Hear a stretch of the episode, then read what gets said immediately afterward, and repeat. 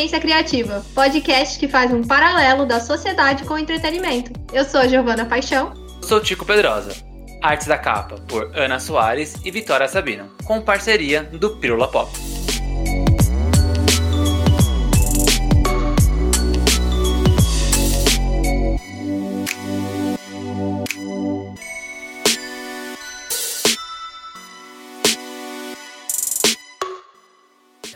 Episódio 21, nós comentamos que chegou o momento para você que já foi humilhado de ser exaltado. É isso, é isso mesmo que você está me ouvindo, caro ouvinte do Divergência Criativa. Você que é fã do universo da DC, saiba que as coisas não, tá, não estavam muito fáceis assim. Mas isso tá para mudar. Mas não, Tico?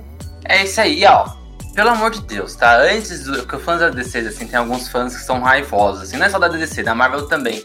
Mas da DC, como eles estão levam muito a bordoada, o pessoal reclama muito dos filmes e tudo mais, fica meio nervoso. Então, assim, gente, ó, calma, respira, tá? Eu super gosto dos filmes da DC também, tá bom? A gente não tá dizendo que os filmes são ruins, a gente tá dizendo que são controversos. Isso é verdade, assim, é muito difícil você ter um filme unânime do, da DC, que todo mundo fala bem e tudo mais, né? Porém, porém, nem sempre foi assim, né? É, a DC já fez várias adaptações e foi tipo pioneira em levar diversos tipos de filmes de super-heróis para o cinema. Né? Só que agora ali tá meio naquelas coisas mais ou menos, tal, tal, mas tá, tá mudando, tá mudando. É, total, porque a DC, ela foi, como você disse, tipo, ela foi pioneira nas adaptações dos quadrinhos para os filmes e séries. E tudo isso começou lá na década de, de 40, que eles lançaram essas primeiras adaptações. E foi assim. Eu imagino, eu não, não tava viva nessa época, mas eu imagino que tenha sido. Ufa! Eu também não! eu imagino que, você, que tenha sido assim, estrondoso. Você vê um, um, um, um super-herói que tava só no quadrinho, só no papel, surgindo na sua tela, né? Porque até hoje as telas são mágicas, né? Não é para menos que a gente é viciado em celular.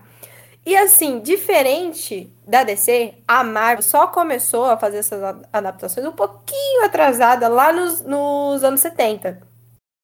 E aí tem uma pequena observação aqui, que tem uma série também do Capitão América lá em 44 para os fãs aí, super fãs que vão saber que teve essa série do Capitão América em 1944. Mas Naquela época, aí ó, já, já, temos informações privilegiadas aqui no meu ponto. Dados. Época, dados. dados, fato contra fato, não argumentos. Naquela época, o Capitão ainda não era da Marvel, então a gente não vai contar, beleza? E mesmo assim, a Marvel, depois dos anos 70, ela não se destacou muito com essas adaptações. Então, é, é meio, é meio complicada essa história ali no comecinho. Exatamente, mas aí o jogo vira lá em 98, quando a Marvel faz o filme do Blade. É engraçado que a, a produtora que fez o filme do Blade foi a New Line, que é um braço da Warner.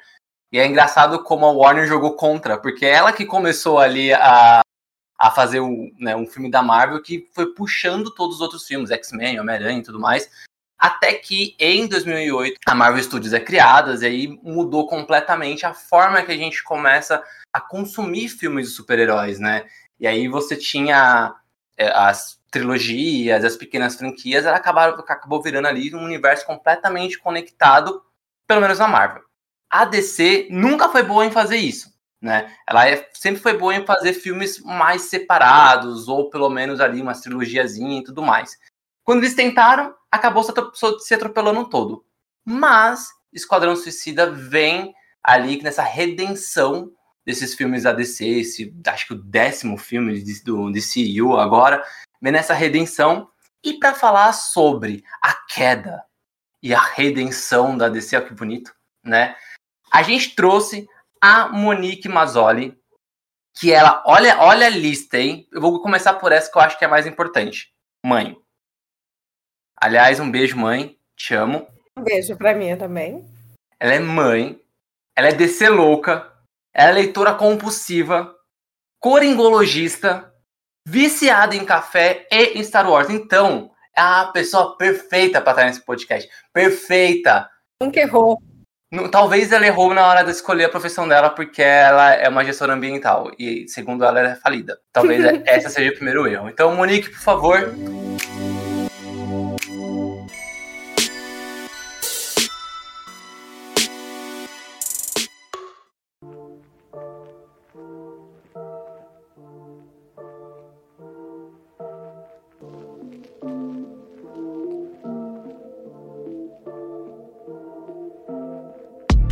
Noite, pessoal.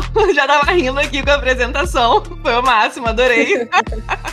Prazer estar aqui com vocês, tá? Falar de DC que gosto muito e foi muito injustiçada aí no cinema. Vamos ver se vai melhorar esse cenário. Por favor, conte, conte quem é você. É, o número do cartão, o nome completo, é, do banco. tudo bem. Não, não, não, não, não, não, com essas coisas não, se você mesmo falar que você é falido, então eu não tô afim. Não é verdade, isso dá pra passar as dívidas. É Mas então, você vai me encontrar no Instagram e gosta de dividir minhas leituras, fazer umas resenhas, nas minhas impressões, que é MD Mazoli, no Instagram, com dois ex. Também no podcast do HQ Corp, no Yellow Paper Talk também. É... E no Torre de Vigilância, escrevendo uns textos lá. E fazendo umas lives de vez em quando, conversando com o pessoal por aí lá no Instagram também. De vez em quando nada. Você começa a seguir a, a Nick e aí todo dia tem um anúncio de uma live. Sabe? Não todo tem tempo. Não tem tempo. E ainda, e ainda tem que ler pra, pra, pra sei lá, colocar os seus, os seus reviews ali de leitura no Instagram. Como é que faz? É, me enrolo. Assumo demais e depois eu me enrolo. Mas é muito gostoso. Ah, nessa pandemia eu acho que é a coisa mais legal que dá pra gente fazer de casa, né? Você sai para trabalhar, mas chega em casa, dá para fazer uma live, ver os amigos e conversar do que gosta, ou gravar um podcast. Então é, é, sempre gostoso fazer isso. É o que dá pra gente fazer nesse momento, tá sendo legal. Recentemente, qual foi a HQ mais, mais bacana, assim, que você leu? Olha, não vou falar para você que foi de super-herói, tá? Mesmo a gente falando aqui de, de DC, mas foi uma que eu recebi essa semana e que eu achei muito incrível, que o Isaac Sagara mandou para mim, que é a Máscara da Morte Branca, que conta a história da primeira professora para meninas aqui do Brasil, sabe? Que então tem todo um marco histórico, assim, eu estou muito ligada nessas HQs nacionais, querer conhecer um pouco mais do que a gente tem aqui. Então essas que eu recomendo para vocês conhecerem, que é, é muito bacana. E eu tava aqui super. Eu tô encantada pelo nome. Eu, Assim, to, não existe um episódio desse podcast que eu não falo de palavras, porque eu gosto muito dessa, dessas coisas. Mas, assim, coringologista é a palavra mais divertida que eu já escutei. Isso assim. veio do Orkut. Eu tenho um grupo Isso de é amigos. Sensacional! um grupo de amigos, gente, fazia parte de uma comunidade do Coringa, lá no Orkut, né? Lembra das comunidades que tinham? para falar sobre o Coringa, Sim. a gente gostava muito. Aí o nome do grupo da gente eram, eram os coringologistas, né? E isso ficou, somos amigos até hoje aí do Orkut pra cá. Não, sensacional. Já tava pensando assim em fazer uma brincadeira, assim, com a palavra falar otorrino coringologista. Nossa, Ia incrível. Mas assim, você, você se apresentou, a gente falou de várias coisas, mas assim, no seu tempo, livre, bem entre aspas, né? Pouco, né? Livre. Você, é, você, você é criadora de conteúdo. E, assim, eu acho isso sensacional. Né? Você tava falando aqui do seu, do seu Instagram, inclusive é muito bonito seu Instagram, parabéns. Obrigada. Eu adoro, adoro uma, uma organizaçãozinha de feed, então eu tô um pouco encantada. Mas, como é que foi é, esse começo? Como, como que foi a sua sua paixão pela, pela DC surgiu da onde? Olha, foi. Sabe, em meio aquelas revistinhas de turma da Mônica quando era criança, meu pai trazia um formatinho, aqueles formatinhos da Abril, Batman, Superman, só para modificar a minha leitura. E isso acabou ficando até hoje, são meus preferidos até hoje, assim. Pode ser clichê que são esses dois mais conhecidos, mas ficou. E eu não tive esse mesmo apreço pela Marvel, não sei porquê, mas os personagens da DC chamam mais a minha atenção daquela época para cá. Mas eu acho que depois que eu cresci, que eu comecei a, a ler mais sobre, quando era criança não tinha esse contato, essa facilidade de ter acesso aos quadrinhos que a gente tem hoje, mas já guardava aquele carinho de lá. Engraçado, né? Parece que quando a gente fala sobre gosto entre DC e Marvel, é geralmente aquele, aquele, aquele universo que você teve contato primeiro é o seu, é o seu favorito. Verdade. É. E eu não sei vocês, mas naquela época, não sei se a gente tem mais ou menos a mesma idade aqui, a Gia, acho que não, parece ser um pouquinho mais nova, assim, pela voz. Mas a gente tinha umas coisinhas da DC mais acessíveis naquela época. Lembra? Tinha Lois e Clark, aquele filme antigo do, dos. Alguns filmes antigos do Superman. Então, que deu pra gente crescer acompanhando e deu, deu pra, pra unir um pouco mais do, do gostinho pela, pela DC dali. Filmes do Batman, né, também, da, da, da Marvel a gente não tinha tanto. É, não, não, Sempre teve, sempre teve coisas da. Tipo, pelo menos adaptação da, da DC. Tipo, eu sou. Eu sou criança dos anos 90, né? Então, nasci nos anos 90, bem no comecinho, tipo, 90 né? Então, exatamente, né? Quando começou os anos 90, eu nasci. E aí, então, Superman Lois, os quatro filmes do Batman, a série do Flash, aquela primeira ona. Então, todas essas coisas da DC tinha. Então, tipo, eu, eu tive contato com um quadrinho, também muito pequeno, acho que eu tinha 5, 4, 5 anos. E o meu, o meu tio, ele colecionava. E ele começou colecionando DC né? Até porque também tinha animação, então tinha aquela Batman série animada, Poxa, então tinha é. muita coisa da DC, né? E pouquíssima. Até hoje a animação da Marvel ali, acho que nos anos 90, não lembro de ter, ter alguma expressiva, só Homem-Aranha e X-Men, se não me engano. Isso, verdade. São os que eu me lembro também. Né, então, tem, tem épocas e épocas, mas a DC ela sempre tá muito presente. Tanto é que até hoje, para seriado e para desenho animado, eu acho que a, a DC ela não perdeu a hegemonia, assim, ela continua fazendo um ótimo trabalho. Ela perdeu a mão no cinema. No cinema eu acho que ela esqueceu como é que se faz, entendeu? E aí a Marvel aproveitou, aproveitou essa, essa, essa falta. E aí, se ela não tomar cuidado, a Marvel tá aí com o Disney Plus. Nossa, a série de Lack também estão Verdade. Vocês, vocês comentaram, e aí eu, eu fui uma criança que cresceu nos anos 2000, e aí anos 2000, que nem você, Tico, eu também sou de 2000, exatamente. E eu cresci com a Marvel mais, bem mais do que com, com a DC, no, pelo menos nos desenhos, nos filmes, né? Porque já tinha ali Homem-Aranha. Eu lembro que até uma vez é, tinha aranhas onde eu morava, e daí eu super queria que uma aranha me picasse pra eu virar. Toda criança acha que isso é uma boa ideia. É, é. Eu também achava, eu super achava que você fosse picado por uma. Aí eu pegava a areia na é. mão, assim, sabe? Ainda bem que a gente não morava na Austrália, né, cara? Sim. Que aí era uma picada, o braço caía, né? Aquelas aranhas gigantescas. Total. Eu lembro de, tipo, almoçar assistindo X-Men é, no SBT, inclusive. E aí, antes, quando tinha TV Globinho, também passava os filmes. Um dos, um dos filmes, não, os desenhos mais do Homem de Ferro, que era um Homem de Ferro mais jovem. Era uma bagunça esse filme, esse, esse desenho. E tinha também o. O Homem-Aranha, o Amazing Spider-Man, que é um uhum. dos, é dos mais recentes. É muito bom, realmente. É muito e... bom. Então, eu tenho esse. Acho que eu tenho mais esse apego um pouco com a Marvel por causa disso, que eu cresci com ela, mas eu tenho que confessar que nas animações a DC é incrível, assim. Não tem é. como comparar uma coisa com a outra. É assim, engraçado é que, tipo, a gente fala de universo compartilhado, tipo, ai, que a Marvel, outro universo compartilhado. Ela tem hoje no cinema, e assim, ela é pioneira em fazer isso no cinema. A DC sempre pôde fazer. os filmes da DC sempre saíram pela Warner, né? Ela era é uma, uma, propriedade da Warner, eles sempre puderam fazer isso, mas eles não queriam, eles queriam filmes separados, talvez por achar que não funcionaria. Né? E quando a Marvel testou, deu certo. Já animação e série, esse negócio do universo compartilhado, meu, a Warner, a DC faz isso há muito tempo. As séries dos anos 60 e 70 da, da DC já eram compartilhadas no mesmo universo. Aqueles Batman do Adam West, sabe? Lembro, nossa. Já, então, já tinha, já tinha, tinha crossover com a série do Besouro Verde, que não é da DC, mas fizeram crossover. Depois fizeram crossover com a série do Shazam, sabe? Então, tipo, lá atrás ela já fazia isso. Ou seja, ela esqueceu como é que se faz. Ah, se perdeu. Tá, tá se dando muito melhor até na, nas séries que estão saindo agora, que tô gostando bastante, inclusive, do que no cinema, assim, não sei qual é a receita de bolo, o que, que eles estão usando para um e para outro, que está sendo mais aceito nas séries e os filmes, até entre os fãs, tem gerado algumas críticas, né? A gente fica satisfeito porque é o que a gente tem, a gente quer ver mais, mas quando rola aquela disputa, né, entre como estão saindo os filmes da Marvel e como estão os da DC, a gente fica meio chateado, fica meio triste. Eu vou ser muito sincero que eu, go que eu gostaria que todos dessem certo, assim, porque eu gosto muito dos personagens da DC né? Mas acho que Provavelmente por ter, ter tido contato primeiro, eles acabam sendo meus favoritos. Mas eu acho que quanto mais der certo, mais tem. Então, tipo, eu não quero que a Marvel se dê mal, assim, sabe? Eu quero que dê certo, porque mais tem e eu vou ficar mais feliz ainda, sabe?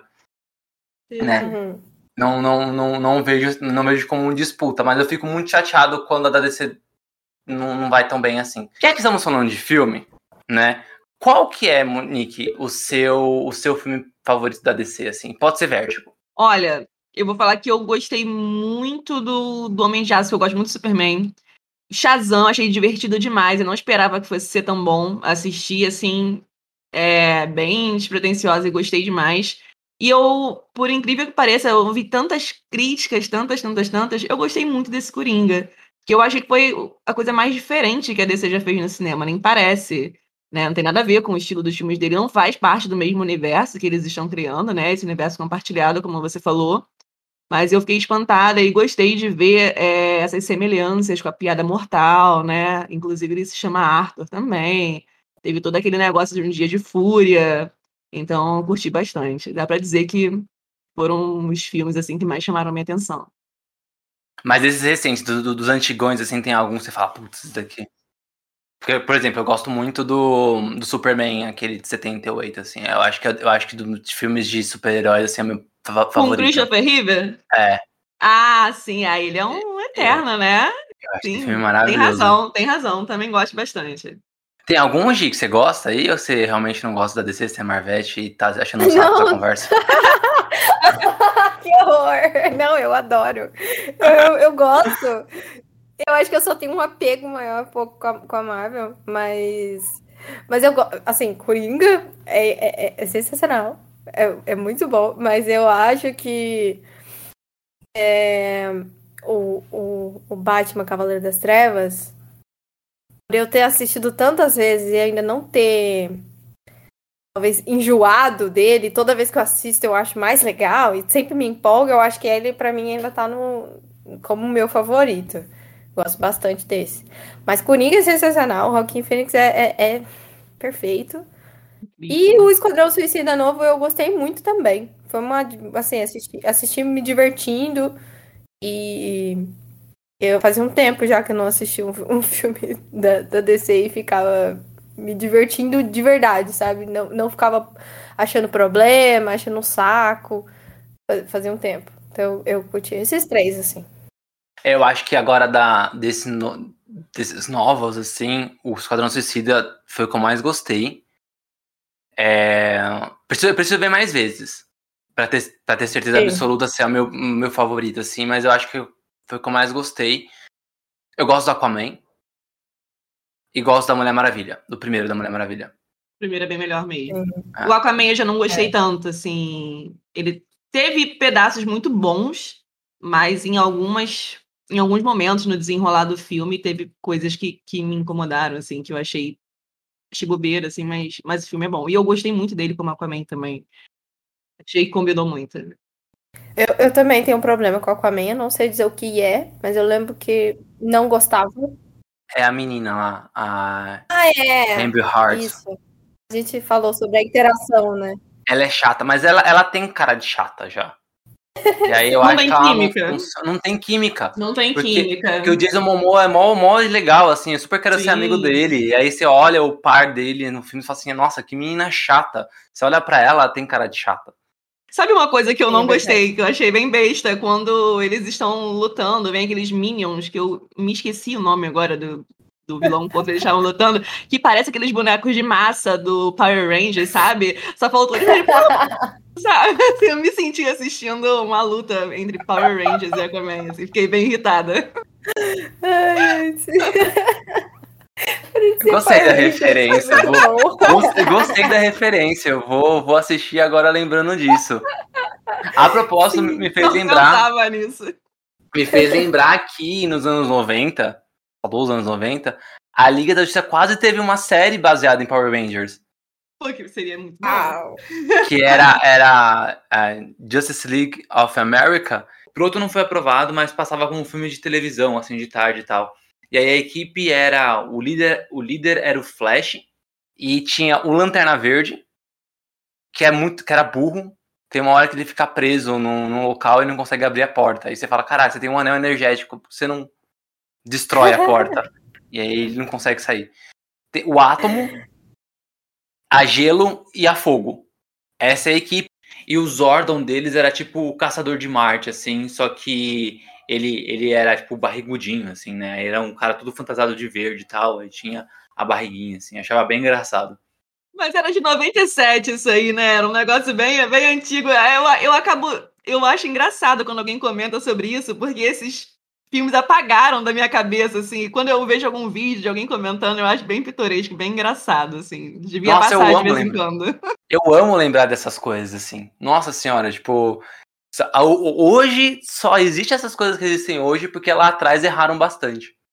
Eu nem, eu nem, digo que erraram, eu acho que é o que eles conseguiram fazer é, na é época, né? verdade, né? Tem tudo, tem tudo tem o seu tempo. É o eu, nem, eu, nem, gosto muito de criticar. É o que é dava, é verdade. verdade. Ruim seria se lançassem algo assim hoje. Aí a gente ficar, nossa, bem, bem chateado, mas eu acho, eu acho engraçado. Hoje eu assisto esse tipo de filme e eu, eu fico rindo, acho, acho divertido como se fosse um filme de comédia, não não um filme que deu errado, assim. Não dá pra lembrar a sério também, né? Não dá, não dá.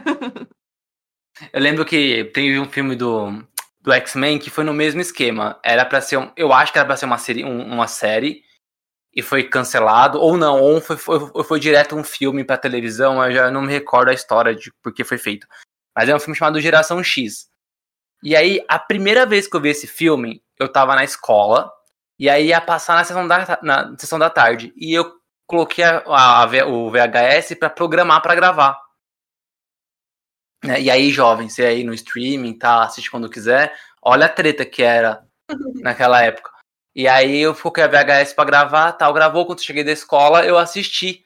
E aí tem lá a cena que, assim, e era uma equipe super nada a ver, assim, não tinha Wolverine, Ciclopes, assim, era só os personagens D, assim, da, dos X-Men. E teve um cara que ele, que ele se esticava, eu não sei quem, que personagem ele é agora, não era o Homem Elástico do, do Quarteto Fantástico, era outro. E aí tem um momento, assim, que eles vão fazer a cena que ele tá esticando o braço, e aí eles colocam, tentar explicar isso no podcast. Mas a câmera, ela é quase a visão do olho, da, do, do olho do personagem. Então você é, tá mostrando o braço dele como se o braço fosse seu, saca? Hum. E aí ele tá esticando o braço. Então, teoricamente, o braço tá ficando maior. E aí você vê que o braço tá se aproximando do local que ele tá esticando. Só que esqueceram que ele tava usando uma camiseta com manga curta. e aí a manga ia junto. e aí claramente Muito era uma pessoa. Claramente era uma pessoa segurando a câmera em cima do braço, né? Muito bom.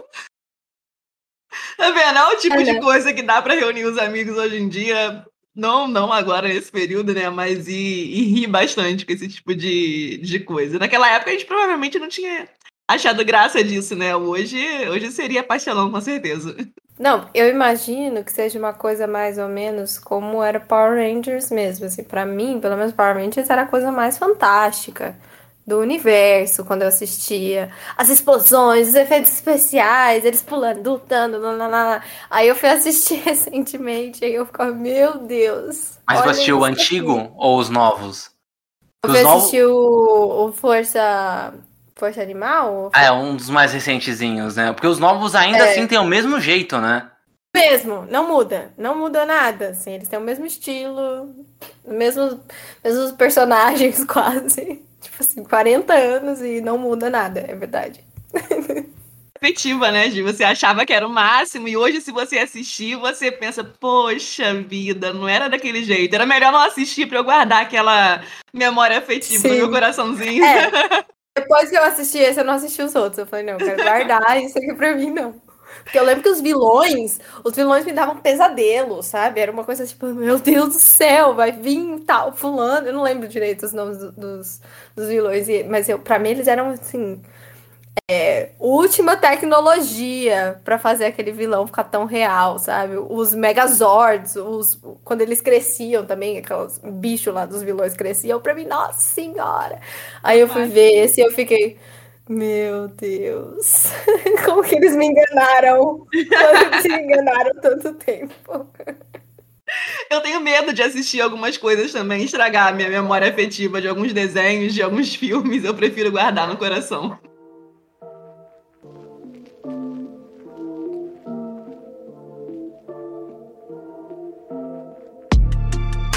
Aliás, a gente tava falando da, dessa Power Rangers, sabe? Essas coisas que até hoje eu acho que é um pouquinho. Não vou nem dizer tosco, porque é o estilo mesmo. Acho que o Tokusatsu, uhum. eles, eles, eles entram ali nessa. nesse, nesse limiar da, da, da, da tosqueira e do, do aceitável, assim. E é porque é pra criança também, então tem todo uma, um, um, motivo assim que você fala, ah, beleza, tá, eu aceito, vai, me comprou.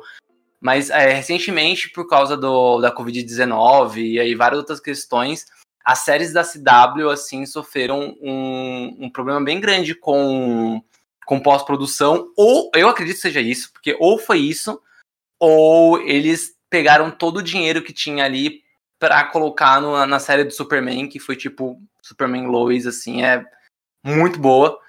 E aí, acho que, e aí no final ali do, do, do Flash, não no final, acho que a temporada inteira do Flash, essa sétima, é muito mal feita. Muito mal feita, né? E aí eu queria saber, Nick, se você acompanha essas, essas adaptações também de televisão da, da DC, o que, que você acha delas, tal. Eu confesso é. que essas primeiras, que tipo Flash mesmo, a Supergirl, teve. Eu, eu assisti os primeiros episódios, sabe, assim, esporadicamente, mas não me prendeu. Mas essas de agora eu tô curtindo muito. Lois Clark, como você citou agora, é incrível. E eu achei que não fosse gostar. Que eu vou fazer um comentário mega chato aqui, mas eu falei, nossa, que Superman feio, essa série deve ser horrível. Aí comecei a assistir, eu amei, achei incrível, gostei pra caramba.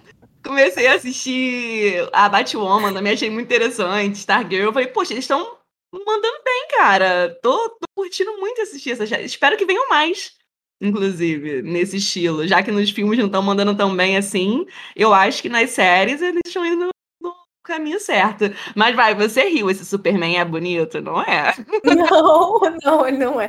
Eu não sei se ele não é. Ele não é feio também. Esse é o problema. Ele tá ali. É, Estranho. É, ele tá Isso. tá num ninho. É. Mas ele tem uma bunda bem gostosa, gente. Desculpa entrar nesse detalhe, mas ó, eu não queria, não queria descer o nível do podcast, mas cara, tem, tem umas fotos dele de perfil, se não é possível. Eu vou até procurar pra, pra testar. Coloca aí bunda do Superman do. É, acho que é. Eu não lembro o nome dele agora. Fugiu o nome Sim, dele. também. São para fins jornalísticos. A gente quer atestar realmente esse fato. É o Tyler. Tyler, Tyler Hotlin. Hotlin, sei lá, não sei como fala, como fala o nome dele. Coloca o nome dele aí no Google e coloca a bunda pra você ver. Ah, isso é verdade. Agora eu vi. Não tem? Ele tem uma bundinha. Olha, uma ela é bundinha. é tão empinada que parece aquelas calcinhas da Avon, sabe? Antigas. então, olha, parabéns pra ele, viu? Porque. É. O agachamento tá em dia. É, tá em, agachamento tá em dia. É isso aí. Redondinha danada.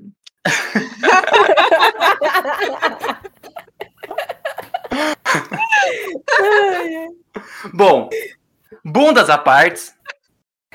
né? É, aliás, Superman sempre tem umas polêmicas assim, né? Eu não sei se vocês sabem que o, o aquele filme de 2006 com o Brandon Rolf, lá o Superman o Retorno, o Brandon Rolf, ele tem não é a bunda, ele tem um lado da frente avantajado.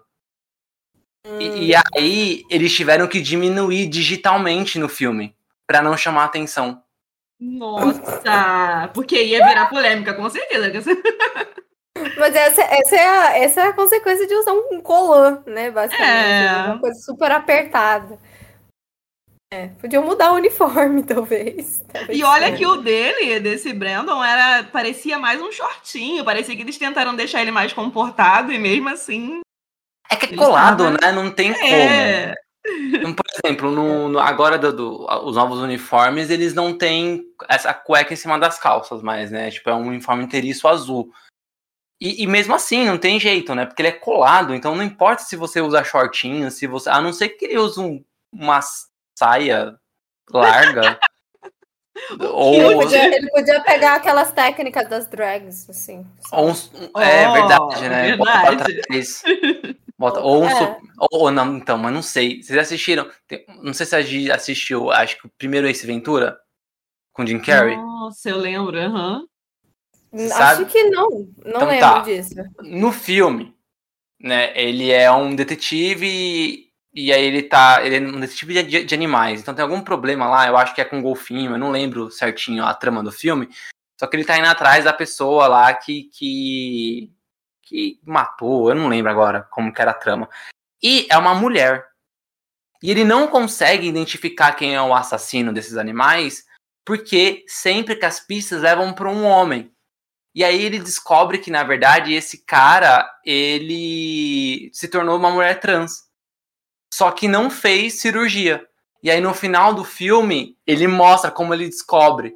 E aí ele tira a roupa da- da- dessa mulher, ela fica só de calcinha e sutiã. E aí ele mostra para as pessoas ela de costa. Então, tipo, como ele colocou o. a- não tem uma palavra bonita para isso, gente. Aquendou a neca. Essa, essa é a. Isso, e esse- aí é o como a, termo. como a neca era grande, e aí ela ficava com um volume atrás.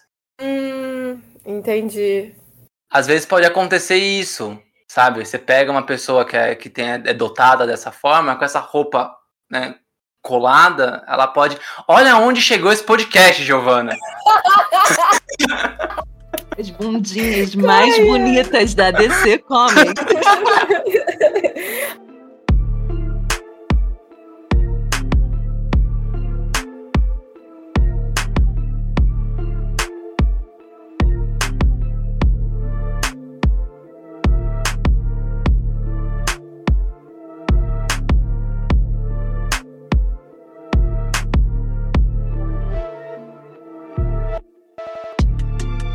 tantas, tantos assuntos aí sobre bundas, mas e séries e tudo mais, né? É, essa, essa nova leva de séries da, da, da DC, eu acho que tá bem bacana, né? Ano que vem tem a Naomi, que é escrita pela Eva DuVernay. Gosto muito dela, eu acho que a Naomi também vai ser uma série legal. É, e também agora a Warner, e a- é, ó, junto com a DC, né? Tem lá a HBO Max.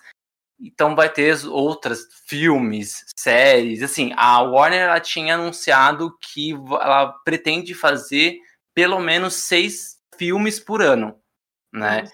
Então são quatro filmes para o cinema e dois filmes para HBO Max, mais as séries, né? Então, tipo, em janeiro já tem série do Pacificador, né? E recentemente é, anunciaram que vai ter o filme da Canário Negro, que é a mesma Canário Negro do dos Aves de Rapina. E esse Gostei filme dela. eu também gostei bastante. Eu gostei de todo, de todo mundo naquele filme. É, muito bom. E a, a roteirista é, pra, pra alegria da Giovanna, a Misha Green. Yeah! E aí, ano que vem tem dois filmes confirmados, que é o Batgirl e o Besouro Azul. Você tem alguma expectativa para esses filmes aí, para essa pra esse planejamento da DC? Porque assim, claramente a DC, ela não, ela não é igual a Marvel, ela não tem, ah, fase 1, fase 2, fase 3. Ela vai fazendo, né? Eu acho que eles tentaram fazer um universo compartilhado ali com os primeiros filmes. Você via que o o Homem de Aço, Batman vs Superman, Liga da Justiça, eles conversam entre si. Até Mulher Maravilha, o primeiro conversava um pouco, o primeiro Esquadrão Suicida também. Só que, provavelmente, por uma tentativa de ser muito parecido com a Marvel, porque a Marvel estava lucrando muito, eles mexeram ali no Esquadrão Suicida, mexeram no Liga da Justiça, mais piorou do que ajudou.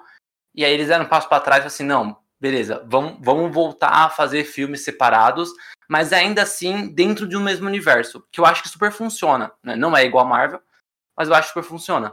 Então, Batgirl parece que vai ter o mesmo comissário Gordon do Liga da Justiça, né? Que é o J.K. Simmons, né? Que é o ator que faz também o JJ Jameson do, do Homem-Aranha. Então ali é, é, continua o universo compartilhado, mas não vai ter mais aquela obrigação de você ficar assistindo um filme ou outro para entender como a Marvel faz, né? Você tem, eh, Nick, alguma expectativa aí para esses, novos, esses filmes do HBO Max? Deixa eu falar que a Batgirl não tanto, porque a gente já teve tanto do, do universo Batman, né? Mas o Besouro Azul me deixou até um pouco mais curiosa. Até vi que vai ser aquele menino que fez. É Jake. Jake, não lembro o sobrenome dele que ele fez, Cobra Kai. Eu achei interessante, que eu gostei dele. É, é novo, assim, pro cinema agora, achei interessante. E eu gostei disso de trazer personagens que não são tão populares. Já teve tanto filme agora, já teve Liga, já teve Mulher Maravilha e tal, e seria a hora deles inovarem e trazerem esses super-heróis para o conhecimento do público, né? Tanto para quem lia e quer ver isso na, na, na TV agora, e tanto para quem não conhece, conhecer personagens novos.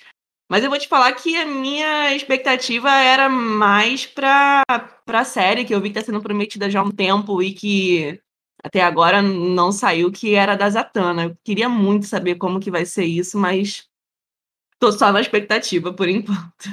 Mas o Besouro Azul é que tá chamando mais a minha atenção, como você perguntou. É, então, mas esse negócio da, da Zatanna é engraçado, porque eles estão anunciando ali várias. Eu não sei se são filmes, se são séries, que eles nunca falam exatamente o que é. Fala que vai ser na é. HBO Max, né? Isso. E aí, e aí é Zatanna, Constantine, Liga da Justiça Sombria, Madame Xanadu. Eles meio que estão, uhum. parece que estão fazendo ali vários.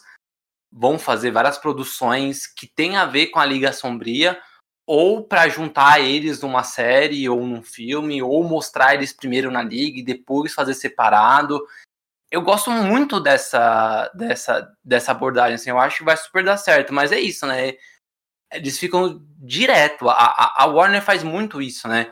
Anuncia a, a pré-produção de vários filmes, e filmes e séries, e não sai. Tipo, ah, não, beleza, mudamos de ideia, não vamos mais fazer. Tipo, quando, quando lançaram Esquadrão Suicida, falaram da possibilidade de fazer um filme solo do Coringa, do, do Jared Leto, uhum. um filme dele com a Alequina, o filme da Aves de Rapina e um filme da Gotham, é, Gotham City Sirens, que também era uhum. com a Arlequina. E aí eles seguiram com a Ave de Rapina e o filme do Coringa acabou sendo o Coringa do Joaquin Phoenix, ou seja, que não tinha nada a ver uhum. com o universo compartilhado, né? Então eles sempre mudam de ideia. É, eu não, não entendo isso também, mas falar que eu adoraria ver um Liga da Justiça Sombria sair, sabe? Daquele jeitinho mesmo do, do que tá no quadrinho ali. Aquele Constantino é mó, mó da hora. Seria muito legal se eles reunissem esses personagens, ou para uma série ou para um filme. Eu até acho que eu arriscaria mais um palpite para uma série, já que as séries estão dando tão certo, talvez fosse melhor, né? Não sei se para o cinema é, seria queimar um, um, cartucho agora, caso não ficasse bem feito. Mas acho que para uma série seria muito bom. Porque de séries para HBO Max, eles só tem duas. Assim, tem.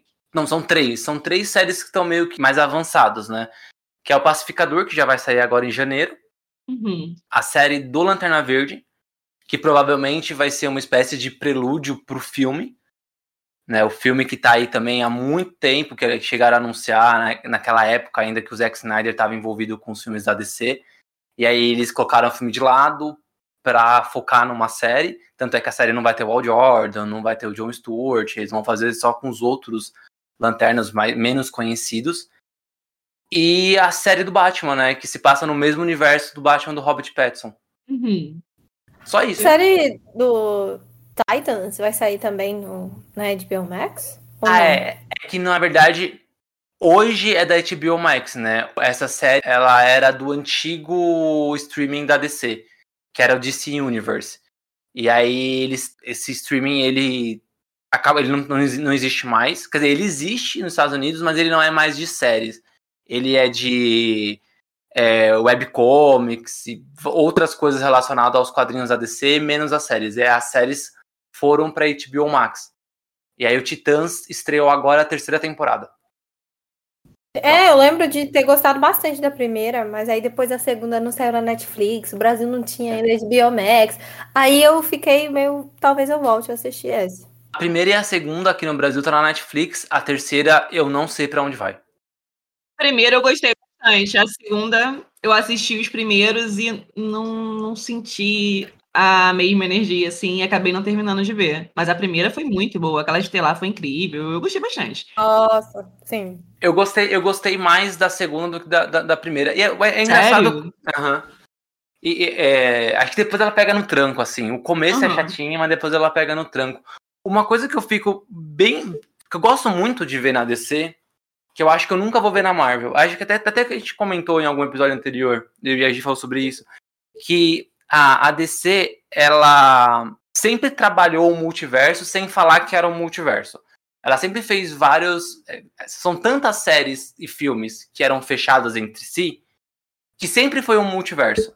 Né? Você tinha os filmes do, sei lá, anos 90. Os filmes do Batman não conversavam com a série Lois e Clark, que não conversava com a série do Flash. E aí depois, ali nos anos 2000, teve vários filmes da Vertigo que não conversavam entre si. O Batman do Nolan não conversava com o Superman no Retorno. Então você meio que já, já poderia imaginar que aquilo era um multiverso, né?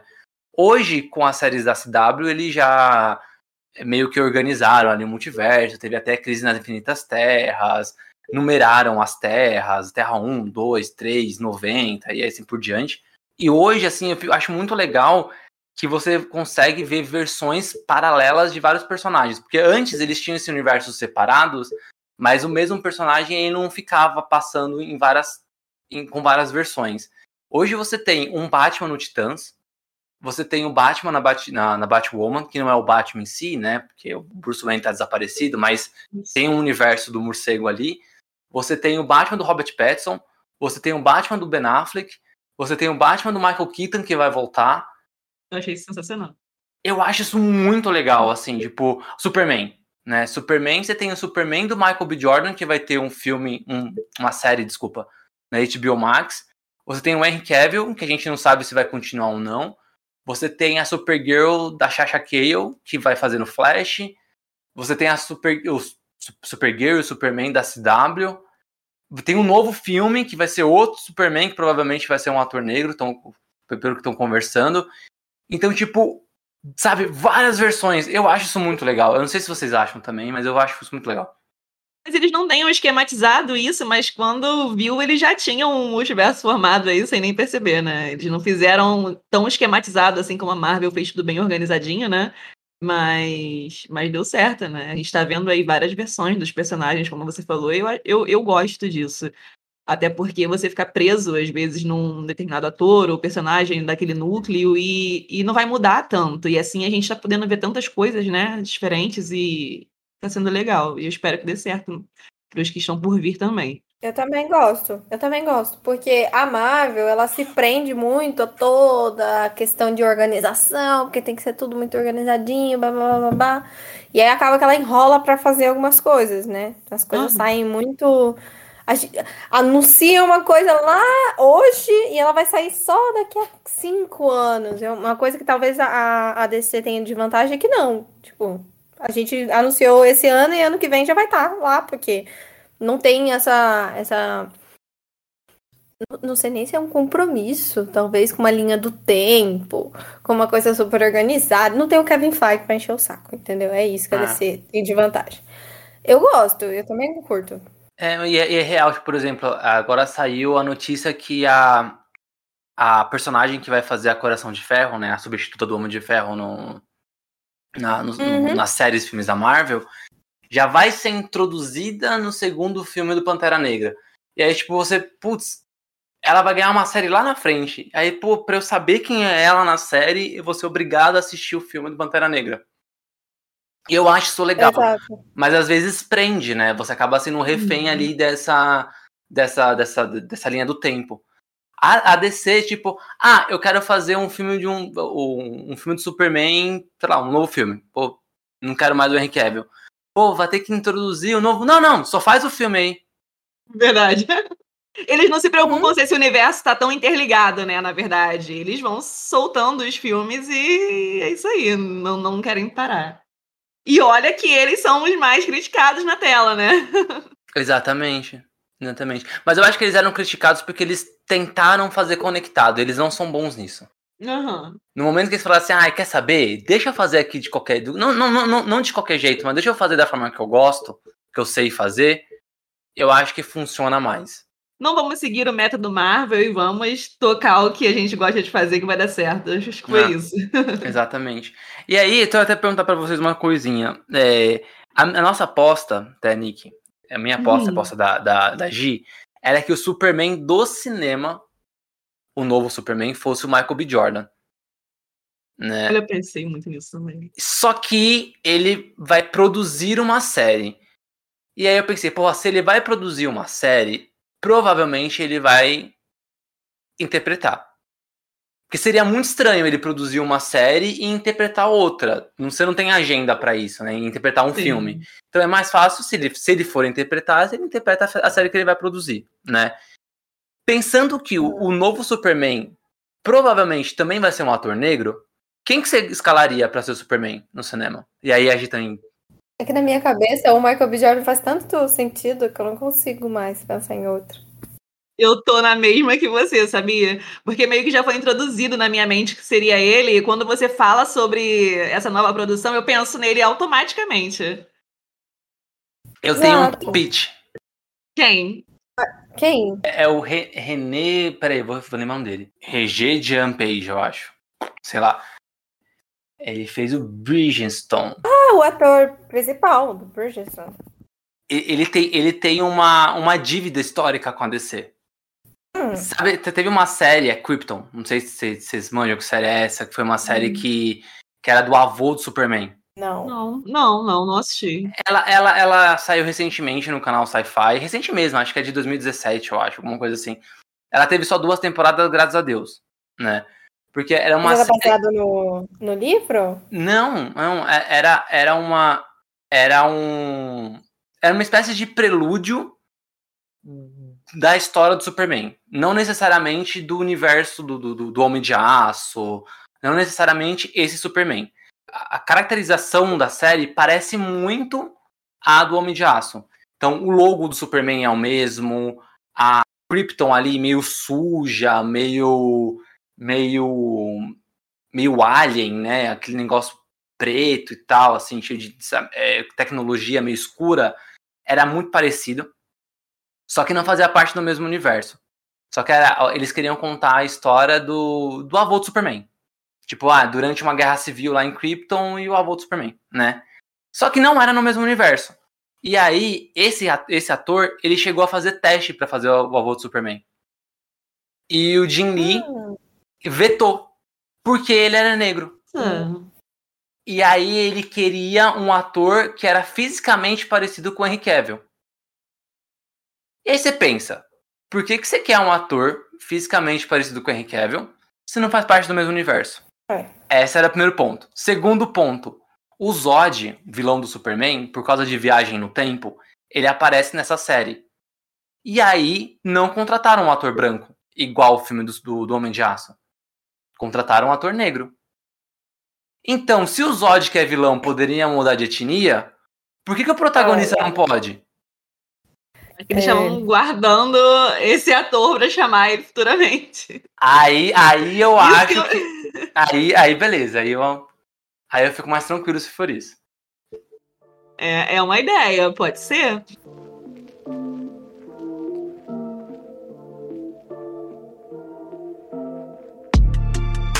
A gente já começou a falar do, do DCU, né? Muito bonito. Eu acho esse nome muito bonitinho, DCU. Fofo. E desses filmes, assim, acho que são 10 filmes que a gente tem por enquanto oficializados desse DCU. Quais deles você acha que deu certo? Quais você acha que deu errado? Se quiser Olha, começar com os que deram errado primeiro, porque às vezes a lista é maior. Aquelas. Ó, aí é, vou, é. Que deu certo. Vou falar. Mulher. O primeiro Mulher Maravilha. Já o que não deu tão certo, eu acho o segundo, não acho ele tão, tão bom quanto o primeiro, o 1984. É, mais um dos que deram certo para mim foi com certeza o Shazam. É, agora, dos que deram errado, Batman vs Superman. ok, atingimos o Tico com sucesso. Eu gosto do Batman vs Superman. Eu? Eu gosto. Ele ai, teve ai. umas coisas realmente boas e outras não, umas confusões, assim, e tal, entre, entre eles. Mas, assim, não dá pra dizer que foi um, o melhor do, dos filmes, né? Mas acho que o, o primeiro, o Liga da Justiça, ainda foi foi piorzinho, assim, do que o Batman vs Superman. Vou deixar o Liga da Justiça aí no, no meio. mas, o... é, mas o do cinema ou o Snyder Cut também? Não, do cinema, do cinema. Do cinema, tá. Ah, então eu já vou perguntar a próxima também, que é polêmica. O Snyder Cut é bom? Eu gostei. Aí eu já não sei se eu tô errada, se vocês não gostaram, mas eu achei muito hum. bacana. Esses, essas quatro horas, para mim, passou, passaram até rápido. Eu gostei muito deles terem dado mais notoriedade pro Cyborg, ter aparecido mais, mostrando um pouco mais da história. Então, assim, foram detalhes, sabe, que tiveram, que me pegaram mais do que, do que no outro. Eu gostei também do, do Snyder Cut. Eu acho que ele é um filme muito melhor do que o filme que foi pro cinema, né? Uhum. Mas é um filme que nunca iria pro cinema. Não é nem porque ele tem quatro horas, até mesmo se o, o Snyder ele continuasse na produção do filme e ele fizesse uma versão ali de três horas de duração pro cinema, sabe? Eu acho que era um, é um filme muito. Muito fora, assim, do circuito de cinema, né? É tão sério, uhum. tão tão, tão pesado, tipo, pô, sei lá, é Liga da Justiça, né? Mas eu, eu gosto, eu gosto, eu gosto. Eu, eu gostei gosto, também. Teve gosto. muitos detalhes interessantes, assim, dá pra gente citar que, que, foram, que foram bons. Eu adorei aquela parte do final, daquele pesadelo do Batman, que se, se tornasse real, como que seria, né, a humanidade depois da, da morte da Lois Lane e tal. Então, assim, foram várias várias coisas que, que, que me atraíram um pouco mais nesse do que no outro. Inclusive, esse final aí dava até pra, pra sair daí um novo filme, quem sabe? Não, não, sei se as pessoas compartilham assim dessa ideia, mas eu super toparia. Eu acho que a DC tem que inovar mais, arriscar mesmo e bota para frente e, e, e, seja lá o que for que, que dá certo. Melhor do que ficar se prendendo. Eu, eu, vou emendar então a próxima pergunta. Você concorda com a hashtag Releases Snyderverse? Olha, se for para ele chegar e fazer esse filme com esse final, eu concordo. Mas, tipo, o que, que os fãs querem? Tipo, ah, cancela todos os filmes que estão fazendo agora. Ah, não. E refaz ah, o, o universo da forma que eles tinham planejado antes. Ah, não, não. E não, acho que aí ia perder um, um, pouco da graça. Deu certo nesse. Foi legal, deu pra gente ver vários pontos, né?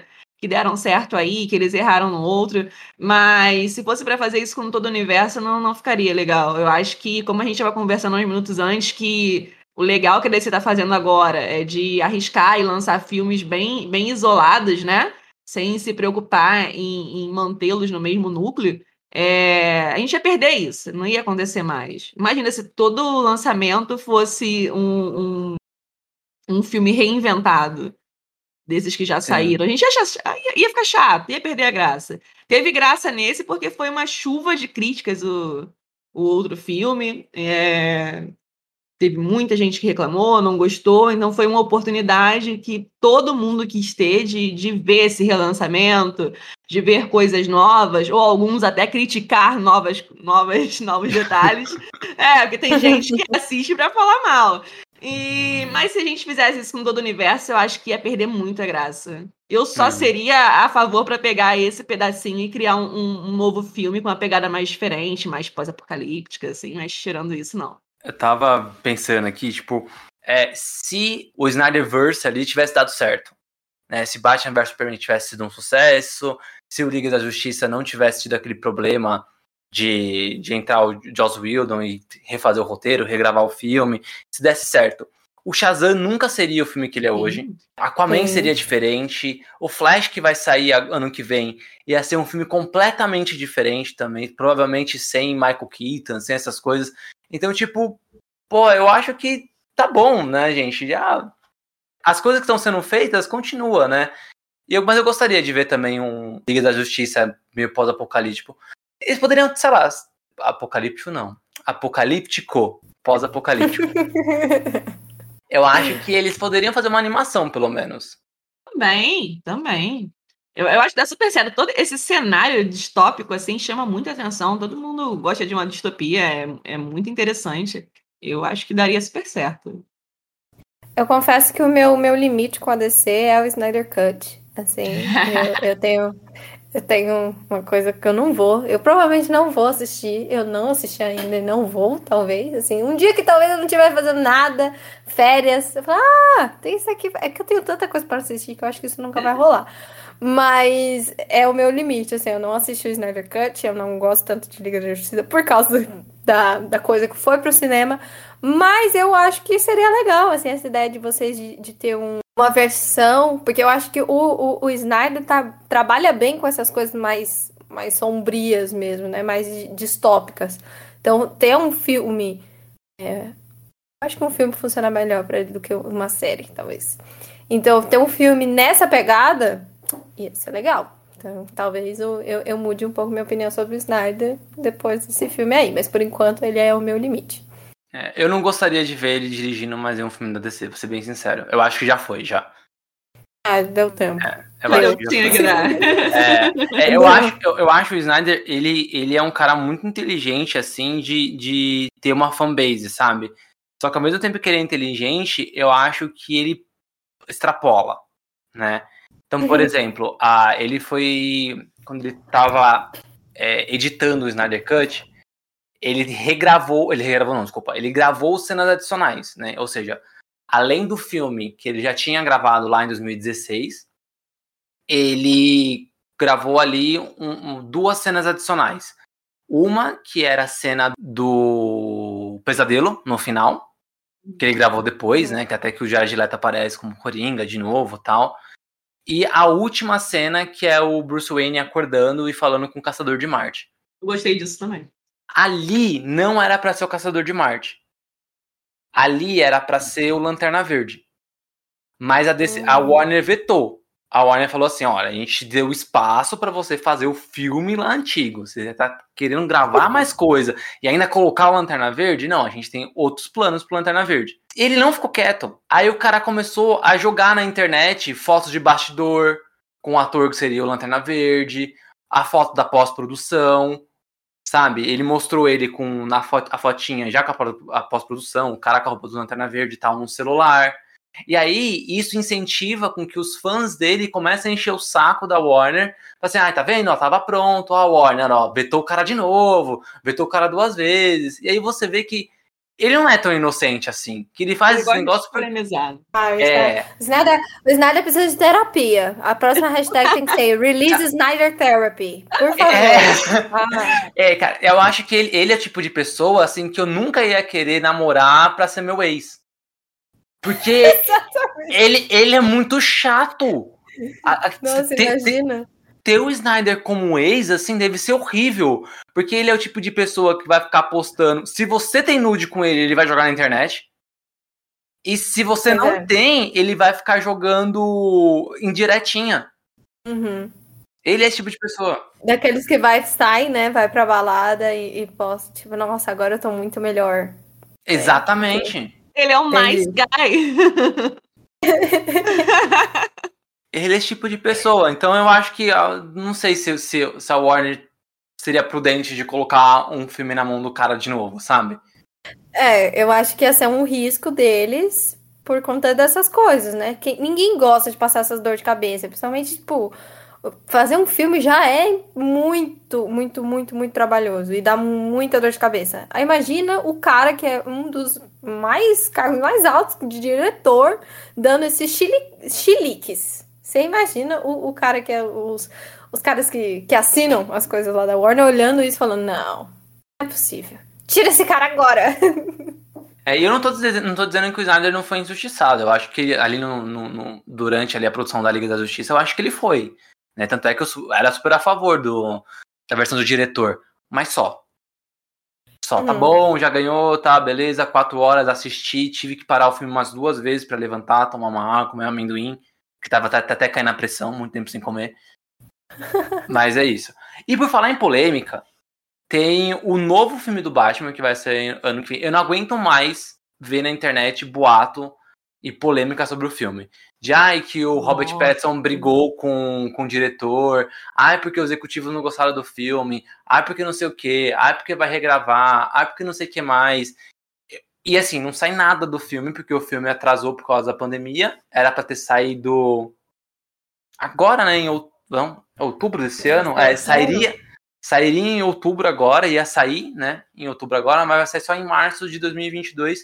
A gente teve um trailer, não tem mais nada. Eu acho que deve sair alguma coisa sobre esse filme no DC Fandom, que vai ser em outubro. Queria saber o que vocês querem, o que vocês acham desse filme aí, não só desse filme, mas dos quatro filmes que vão lançar ano que vem: Batman, Aquaman 2, Adão Negro e The Flash. Eu tô mais curiosa com The Flash, porque eu adorei isso de eles trazerem personagens, atores antigos de volta, né? Eu fiquei muito animada quando eu vi o Michael Keaton. A gente estava falando sobre os filmes antigos que são pitorescos, mas quando você vê eles trazendo ele agora para um filme novo, que vai ser totalmente diferente, né? Vai estar. Tá... Eu, eu, fiquei, eu fiquei empolgada. Eu quero saber como, como vai ser isso. E eu acho que com The Batman, a... houve, houve muita polêmica em relação aos filmes antigos que ele já fez, né? O pessoal associa muito ele a Crepúsculo ainda, como se ele não fosse um bom ator. E eu quero muito que esse filme dê certo, acho que para silenciar um pouquinho o, o, povo que tá dando hate sem ter visto como vai ser o filme primeiro. É, apesar de todos esses problemas que eles tiveram, que a pandemia atrasou tudo, eu, eu acho que tem tudo para ser um bom filme. Eles estão arriscando e eu gosto disso. Eu não, eu não gostei do, do Aquaman 2, do Aquaman primeiro. Então, é, eu espero que eles melhorem o segundo. Toda hum, aquela coisa da, da, interação precisa ser melhorada assim em, em Mata 1%. a Mera. Mata a Mera. Mata no começo do filme, só com o Aquaman, tá bom. Ai, ai. Mas aí me pega, porque eu gosto de personagens femininas, mas é que personagens femininas precisam ser bem construídas, né? Não é só jogar uma mulher lá e falar, é representatividade. Falou tudo. Então, então precisa, né? Então, vamos melhorar. É. A, a, a Mera é legal, ela pode ser legal, né? Ela não precisa ser chata. E, e é, a, Mera, a Mera não precisa ser meramente uma mulher. Nenhuma megera. Nenhuma megera, boa.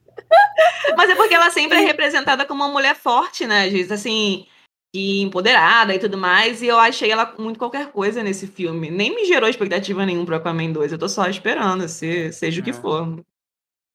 Exatamente, então eu espero, eu adoro o Jason Momoa, ele pra mim, assim, é uma das pessoas mais legais que, que, que Hollywood tem, é, é o Jason Momoa, então eu tô, crio expectativas dele, mas eu queria muito, porque ele não vai sustentar um filme inteiro, infelizmente, é. então precisa de outras coisas. The Flash, eu gosto de Flash, a gente falou sobre as séries da CW, eu era super fã de, da série do Flash. E aí eu parei de ser quando ficou muito enrolado, lá pela terceira temporada que tava ficando meio. É, eu dei uma abandonada. E. Mas o Flash é, é, muito legal, então eu, eu tô com algumas expectativas. Eu gosto muito do ator que faz o Flash também, então é, é tenho expectativas boas desse filme. O Adão Negro é o que o, o, o The Rock vai participar? É esse? Esse mesmo. Confirma. Então é. é. só isso, né, que eu tenho pra dizer pra vocês. Tem o The Rock, então é, é isso. Eu tô com você. Eu, eu já fiquei animada pro filme só de ter ele. Eu adoro ele. Ele é um cara muito carismático e acho que tem tudo para fazer um, um, bom filme. Eu nunca vi ele num, num, estilo de filme assim.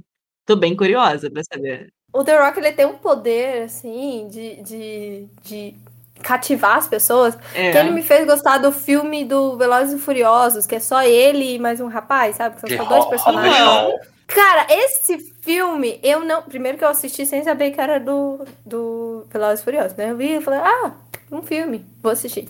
E aí eu fiquei, ah, que filme legal! Aí no final aparece lá Velozes e Furiosos, eu falei, hã?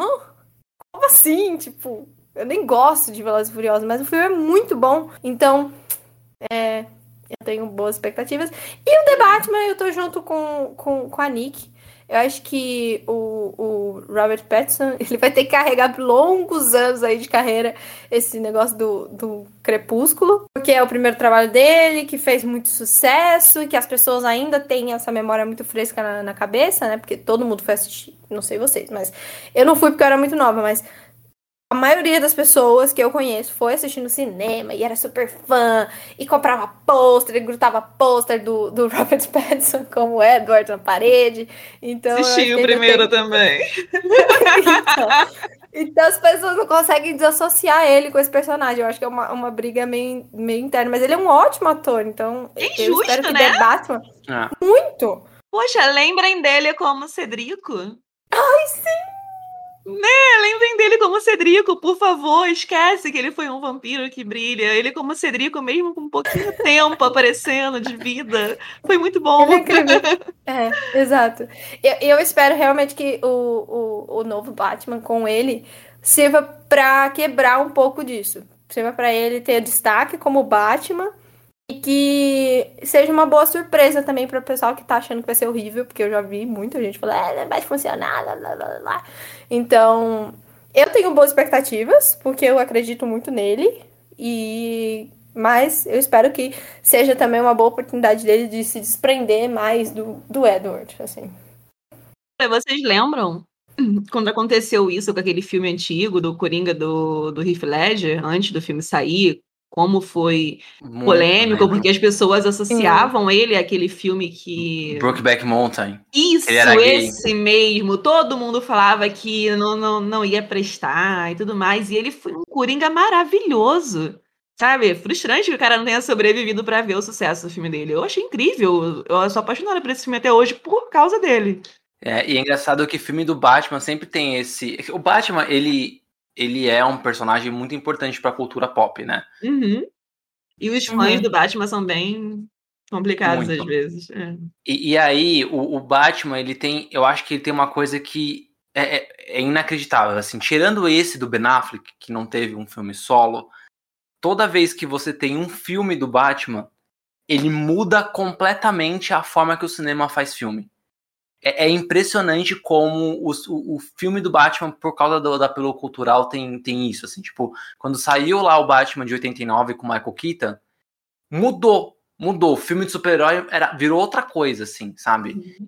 E, e, é engraçado que naquela época os fãs já reclamavam, ah, não tinha e-mail, né? E mandavam cartas pra Warner pra o Michael Keaton não ser o Batman. Porque ele tinha acabado de fazer Beetlejuice.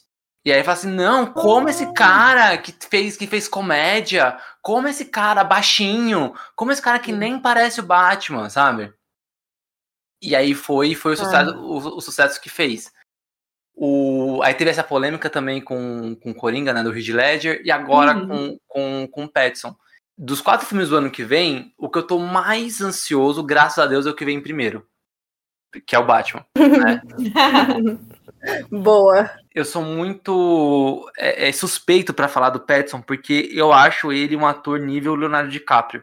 Que é um ator, eu acho que é um ator muito bom, sabe? Só que ele é meio injustiçado. É. Né? Ele até mais, né? Ele até mais, porque ele ficou com esse estigma do, do Crepúsculo, que eu acho até que as pessoas que. Provavelmente as pessoas que comentam isso não assistiram ele em outras produções, porque ele é, sim. é sim um bom ator, ele é, ele é muito bom ator. Não, ele é incrível, ele é incrível, assim, eu, qualquer filme que você vê dele, Cosmó, o, o Cosmópolis é o filme mais difícil dele, mas o, o The Road, ele tá muito, tá muito incrível, Diabo de Cada Dia, que é da, da, da Netflix, Nossa, também tá muito bom. Esse filme, meu Deus do céu, como eu treme de ódio dele. É. Ah, ele, foi muito cara, bom. Todos os filmes, assim, e, é, e, é inacreditável como ele se transforma fazendo os personagens, assim. Eu já gostava do Petson já, por causa de, de, de alguns filmes ali, depois do Crepúsculo. Não gosto de Crepúsculo, dei graças a Deus que quando eu tava, quando, quando tava assistindo Crepúsculo, quando, quando ia lançar Crepúsculo, eu tava namorando. Né, uma namoradinha ali de, de, de adolescência. E aí a gente terminou antes do filme sair no cinema. Eu dei graças a Deus, porque não precisei ir pro cinema. Perdi a namorada, mas não vi o filme. Então tá tudo certo. Nossa, tipo, né? você é E aí. Mas aquela gosto... pessoa que termina perto do dia dos namorados, foi ele. Que bom, não gastei dinheiro, né? Não gastar, nossa. E, e então, assim, mas a minha mãe ama Crepúsculo. Então não adiantou nada, tive que assistir depois com a minha mãe. Mas não no cinema, mas assisti com ela depois, na... porque ela começou a gostar depois de Crepúsculo, né? E aí, eu gosto muito do Petson, eu acho ele um puta ator. É um puta ator, puta ator mesmo. E eu fiquei muito feliz. Ele era a minha aposta para ser o Batman antes de anunciar ele como Batman. Nossa, sério? É. Eu nunca tinha pensado nisso. Eu me surpreendi muito quando anunciaram ele, mas eu, tipo assim, dei todas as minhas fichas para apostar a favor. A, minha, a, a, a, minha, a minha marida fala que se o ator que faz o Batman fosse loteria, eu estaria rico. Porque eu acertei o Ben Affleck e acertei o, o Petson. Caramba, eu nunca ia imaginar ele. Achei que você foi bem perspicaz aí. Porque ele é, é um ator que eu não queria pensar, mas quando eu soube, eu gostei muito da escolha. Então, eu tô muito ansioso pra esse filme. Eu acho que isso vai ser. Assim, gosto, gosto também do diretor, do, do Matt Reeves. E a DC tem uma coisa que a Marvel não tem, né? Eles assinam muitos filmes. Então você lembra que é Homem de Aço, Batman vs Superman, Liga da Justiça, você lembra que é do Snyder. Mulher Maravilha, você lembra que é da Perry Jenkins, né? O, o, o novo Esquadrão Suicida, você lembra que é do James Gunn. Ele, isso deixa muito evidente. Os filmes da Marvel não tanto. Um ou outro ali, né? Os Guardiões tem isso. O Taika Waititi com o Thor 3 ou 4 agora tem isso. Então você tem alguns diretores que se destacam, né? Na DC, acho que quase todos se destacam. Né? E aí, pelo menos eles assinam bem os filmes. Eu gosto muito do Matt Reeves também, então eu acho que eu, eu tô muito ansioso.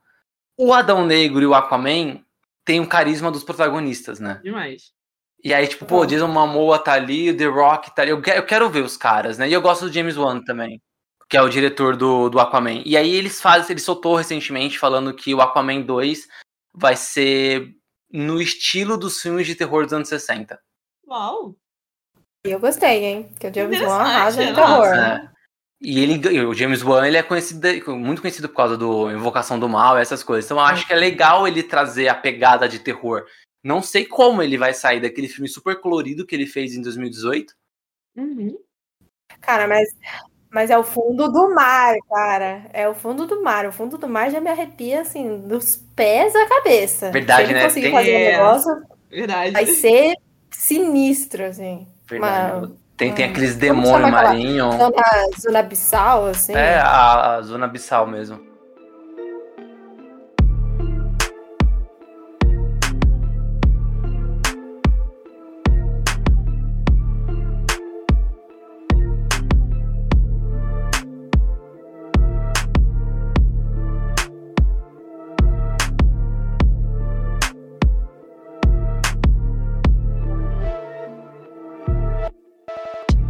E pra, acho que pra fechar esse- essa, essa rodada dos filmes do ano que vem, tem o Flash, né? Uhum. E aí, Flash, eu tenho muito medo desse filme. Muito, Sério? muito Por medo. Assim, porque Que é? eu tô ansioso pra ver o, o Ben Affleck e o Michael Keaton no mesmo filme. Talvez eles não não interajam ali entre si, mas é, tô curioso pra ver os dois no mesmo filme.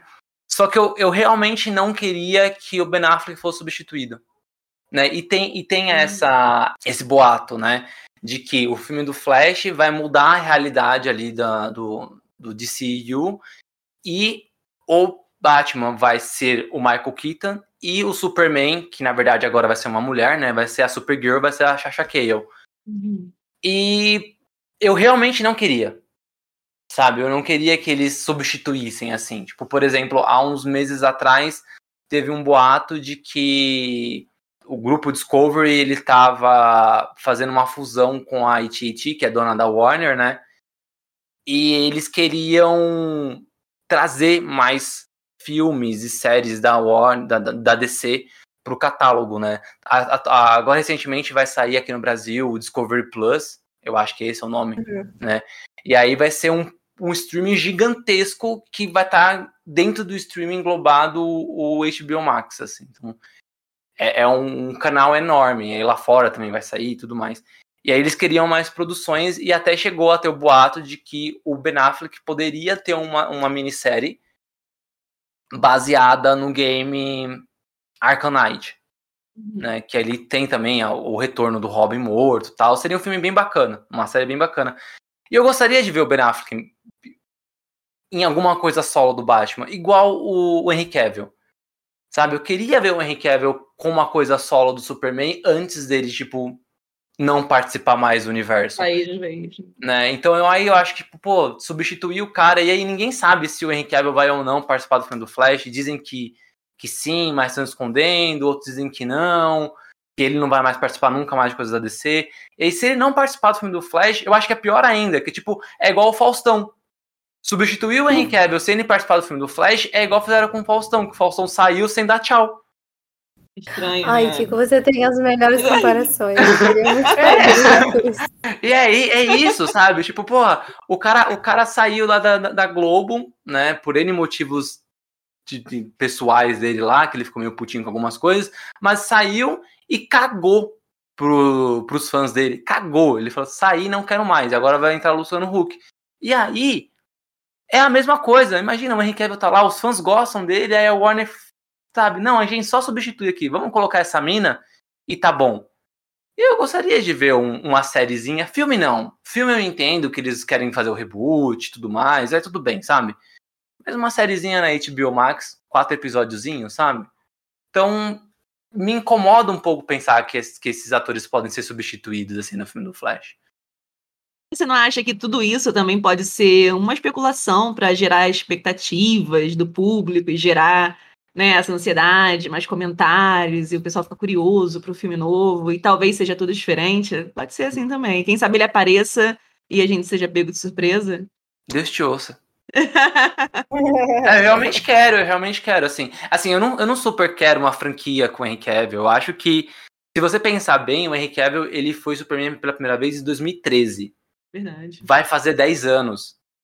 Meu né? Deus. Então é muito tempo. Acho assim, uma franquia com ele, mais três filmes, eu acho que a trilogia do Superman já existe. Uhum. Né? Que é o Homem de Aço, Batman vs Superman e Liga da Justiça. É a, a, o nascimento, a morte e o retorno dele, sabe? Acho que já existe. Mas ele foi um ótimo Superman, né, cara? Também. Ele foi, ele foi mal dirigido. É. Uhum. Mas ele foi um ótimo Superman. Então eu gostaria de ver ali ele, nem que seja numa produçãozinha da HBO Max, sabe? O Ben Affleck é a mesma coisa. Sabe? Eu gostaria de ver ele ali. E assim, e os filmes da DC, principalmente Liga da Justiça, deixou tanta ponta solta. Pô, colocaram o Exterminador. O Lex Luthor saiu da prisão, sabe? Mais um, negocinho ali, sabe? O Exterminador contra o Batman, só para fechar aquela pontinha solta o Lex Luthor contra o, o, o Superman, só para fechar essa pontinha solta, sabe? Eu não gostei desse Lex Luthor. Ele lembra o Coringa para mim, ele seria perfeito para um, É. pra um futuro Coringa, quem sabe, não para um Lex Luthor. Não é, não é que ele tenha atuado mal, eu gosto do ator, não é nada disso, é porque para um Lex Luthor eu, eu não achei que combinou, eu não gostei. Eu lembro de ter, de ter achado ele muito serelepe, sabe? É. Era uma pessoa Sim, muito agitadinha Sim. e, e ficava mexendinho assim no filme do, do Batman vs Superman. E eu, eu, e eu até fiquei assim, porque eu lembrava do Lex Luthor ser uma pessoa mais séria, né? Uma Exato. pessoa mais centrada. É, eu concordo agora que você falou. Eu falei, hum, é verdade. Ele é muito louco, né? Ele, ele parece que tá, tipo, sei lá, toda hora alto de cocaína ou de êxtase, sabe? Exatamente. Ele é muito louco, assim. Assim, é- mas é que, que nem, já que já tem, né? E já que eles vão ali fazer um reboot e tudo mais, fecha a ponta. Pega um filme. Tem um, quadrinho, acho que até comentei aqui no podcast, tem um quadrinho que seria perfeito para eles adaptarem para um fim de verdade do Superman. Que é o, o Grande Desastre, é, Grande Desastre Superman. Nossa, já leu? eu sou apaixonada Esse- é por lindo esse quadrinho, é lindo esse quadrinho. Perfeito, perfeito. Tipo Sabe? assim, tem, tem tudo que precisava ter pra você ter uma boa história ali com o Super-Homem. O Lex desse, desse, dessa história também é muito bom. É, é, é- é incrível. Eu cheguei, eu cheguei a arrepiar, porque a gente tá em áudio. Você vê aqui, eu tô com o braço arrepiado. Eu gosto muito dessa história. Então, gente, é isso. Ó, eu, já- eu já repeti aqui várias vezes. Executivos da Warner que ouvem esse podcast. É Grandes Aço Superman para uma minissérie do, com Henry Cavill. Porque, spoiler pra quem não leu o quadrinho, mas já era pra ter lido, tá? Ele morre no final. Mas ele não morre de uma forma trágica, tipo a morte do, do com Apocalipse. É bonito. É tipo, é, é o Uhum. fim, é um fim que todo Superman merece, assim, sabe?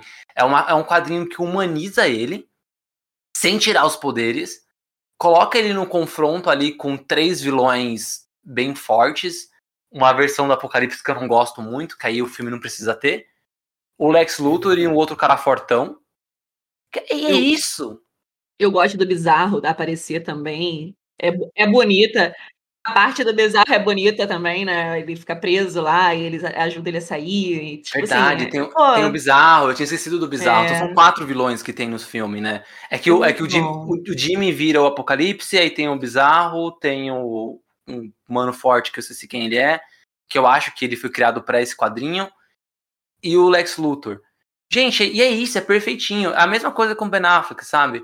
Pô, ele começa com Robin morto, né? Dentro do Batman vs Superman. E aí, na Liga da Justiça, tem lá um diálogo do Coringa falando da morte do Robin e tal. Pô, mas quem é esse Robin? Faz lá, adapta lá o game do, do, do Arkham Knight, que, que é justamente a história do retorno desse Robin, sabe? ele volta como capuz vermelho, né? Nesse game ele volta como o Arkham Knight, que é, é, Ah, é um, tá. É, eles, o game ele não adapta igual aos quadrinhos, ele faz um Ah, eu esquema ele diferente. como. Mas eu gosto quando ele volta como capuz. É que como já Também. vão, vão usar isso no Titans, né? Ah, sim. E de, será que eu dei spoiler? Ah, todo mundo já sabe, gente. Tem pôster. Tem pôster, É, né? E aí, já que vão usar isso, pô, usa lá o Arcanite. E aí, no game, tem o, o, o Exterminador. No game tem o Coringa. Então, é uma forma de você conseguir ali, se você adapta o game, de você colocar o Exterminador também na história, de colocar o Coringa, fecha ali bonitinho. Então, dá pra fazer, dá, dá para dar um final decente pra cada um desses personagens, sabe? E depois substitui, aí eu não me importo. O que, que eu me importo é de substituir assim, sabe? Você Ah, queria num um adeus.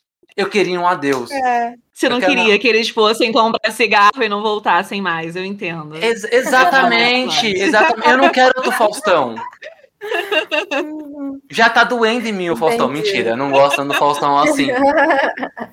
Não, mas é isso, eu queria, eu queria um adeus. Eu queria um adeus. É, Não, essa- seria excelente. Seria excelente ter um adeus. Eu acho que os dois atores merecem, né? Eu acho que o, o, o, o Henry Cavill, como vocês disseram, tipo assim, ele é muito Superman, né? Você olha é. pra cara dele e você enxerga o Superman, né?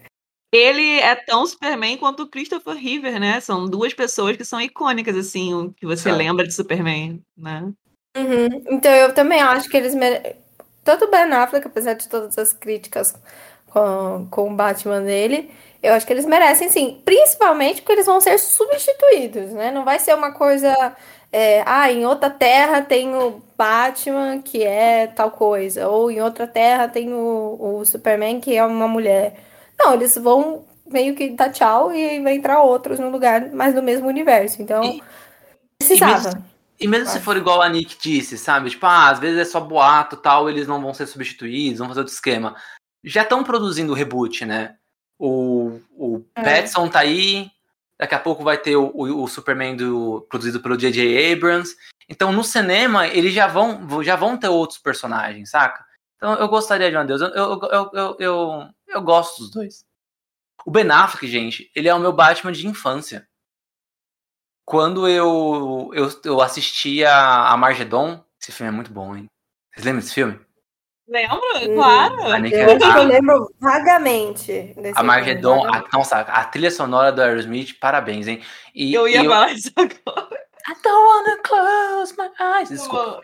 E aí, o... eu olhava pra ele, eu olhava aquele queixo, eu falava, esse cara é o Batman. Eu era pequeno, eu falava isso. E aí, quando ele foi o Demolidor, eu falei, não, esse cara é o Batman, ele não é o Demolidor. E aí ele virou o Batman, eu falei, puta que pariu, mano. Ele é o meu Batman de infância. Uma realização pessoal. E, não, e aí, tipo, beleza, já tem. Já, pô, ele tá indo pro quarto filme como Batman. Eu acho que ele, ele é o ator que mais fez Batman no cinema. Por incrível que pareça, né? Nunca fez um filme solo, mas foram quatro filmes. É Batman vs Superman, Esquadrão Suicida, Liga da Justiça e Flash. Pô, mas eu queria alguma coisa dele, sabe? Só pra dar tchau. É isso. É abrir meu coração. Entendo. Eu espero que isso chegue em alguém da Warner, da DC, pra que eles façam isso, tá? Seu sonho Eu- vai ser realizado. Eu quero, eu quero. Vamos, vamos ligar pro Luciano Huck pra gente ver como é que vai acontecer isso, se ele vai conseguir realizar o seu sonho, Tico. Ah, eu quero, por favor. Por favor. Ô, é, Warner. Olha aqui. Ó, é um apelo. É uma sériezinha só. Quatro episódiozinhos pra cada um. Só isso. Pode ser até ser Minissérie, menos. minissérie. Pode ser três episódios, não tem problema, não. Só É, um último adeus. Só um último adeus. Não faz igual o Paul Walker. Tudo bem que o Paul Walker morreu, mas eu não quero só uma divisão, uma divisão ali na estrada, em que cada carro vai para um lado. Sabe? É isso, gente, é isso. Bom, vamos, vamos, vamos, vamos voltar para pauta. voltar para pauta. E aí é que a gente falou dos Batman, né? E vocês podem perceber que eu gosto muito do Batman, Batman é meu personagem preferido. Tem um Coringa aí, né? E aí a gente tá falando aqui com a nossa especialista em Coringa. Coringologista? Coringologista. Aí eu queria Chegou saber. o momento de falar. Ah, se chegou o momento, Gi. Aí Eu queria saber, né? Há boatos. Porque boato é o que mais tem no mundo nerd, né? Boato e lista, Sim. né? Há boatos de que o Coringa do Joaquim Fênix pode estar- ser inserido no universo do Petson. Não necessariamente sendo o Coringa que vai enfrentar o Petson, porque senão o Petson bateria em idoso. Se bem que, vendo o trailer ali do Batman, eu acho que esse Batman super bateria em idoso. Ele não te lembra um pouco o Batman ano 1, assim, que é aquele início, ele tá chegando ali, se descobrindo como Batman, e como esse Coringa acabou de se descobrir também, né, assim... É, mas aí ele se, passa, ele se passa em épocas diferentes, né, tipo, Coringa é de 81. Poxa, é verdade, tinha esquecido desse detalhe. Então eu acho que uma, o que, que pode acontecer é esse Coringa servir de inspiração para um Coringa que caiu no tanque químico. E aí virou o Coringa que a gente conhece, que é o Coringa do o arqui-inimigo do Batman, alguma coisa assim. Tipo um Three Jokers, assim? É, tipo isso, só que bom. Porque essa série é meio estranha, né? Esse quadrinho. Você gostou? Olha, eu achei a ideia até boa, mas sabe o que, que eu gostei nele? Assim, não vou nem falar da história em si, que ele tem essa pegada meio. Ele me lembra muito Piada Mortal. Até o jeito uhum. que ele começa lembra como termina, com aquela chuva, com túmulo, aquelas coisas assim. É, aí me deu uma, uma sessão de nostalgia, assim, por causa disso. A gente velho é foda, né? É foda, é. No meu tempo, o Coringa não era assim, sabe? Aquele negócio. É foda, porque, tipo, ganha nostalgia. E aí, eu acho assim, eu gosto dessa teoria, assim, tipo, ah, do, do, do Joaquin Phoenix tá no mesmo universo do, do, do, do Robert Pattinson, só que talvez eles não se enfrentem. Pode até se encontrar, mas não se enfrentem, né? O que, que você acha? É, eu gostei dessa sua teoria de que ele sirva de inspiração para um novo Coringa. Isso não tinha passado na minha cabeça antes, mas levando em consideração essa história do Three Jokers, seria possível e, e seria aceitável também. E ah, eu tava pensando, aí eu sou é foda, porque eu fico, eu fico imaginando os filmes na minha cabeça, e aí tem aquela. aquela... Pode fazer um bolão, hein? É, Posso. É, do, com Batman eu acerto. Com Batman eu sempre acerto. Mas tem uma. Eu sempre fico pensando num filme na minha cabeça, e aí tem aquela máxima de, tipo, quando você imagina alguma coisa, dificilmente ela vai acontecer igual você imaginou. Mas eu não me importo, eu continuo imaginando. O, o filme do Coringa, ele é baseado no Rei da Comédia. E o filme do Batman é baseado. Não baseado, é referenciado ali em outros filmes no Chinatown. E aí eu fiquei pensando, pô, eles estão fazendo com essas levas de filmes aí do, do universo do Batman, baseando em filmes clássicos, né? E se, por algum motivo, a gente tem um segundo filme do Coringa, que já teve alguns boatos de que o Todd Phillips estava escrevendo, tal, que o Joaquin Phoenix tinha assinado, com, tava conversando com a Warner para fazer mais dois filmes, aonde um seria um filme do Coringa e o outro seria uma participação em outro filme.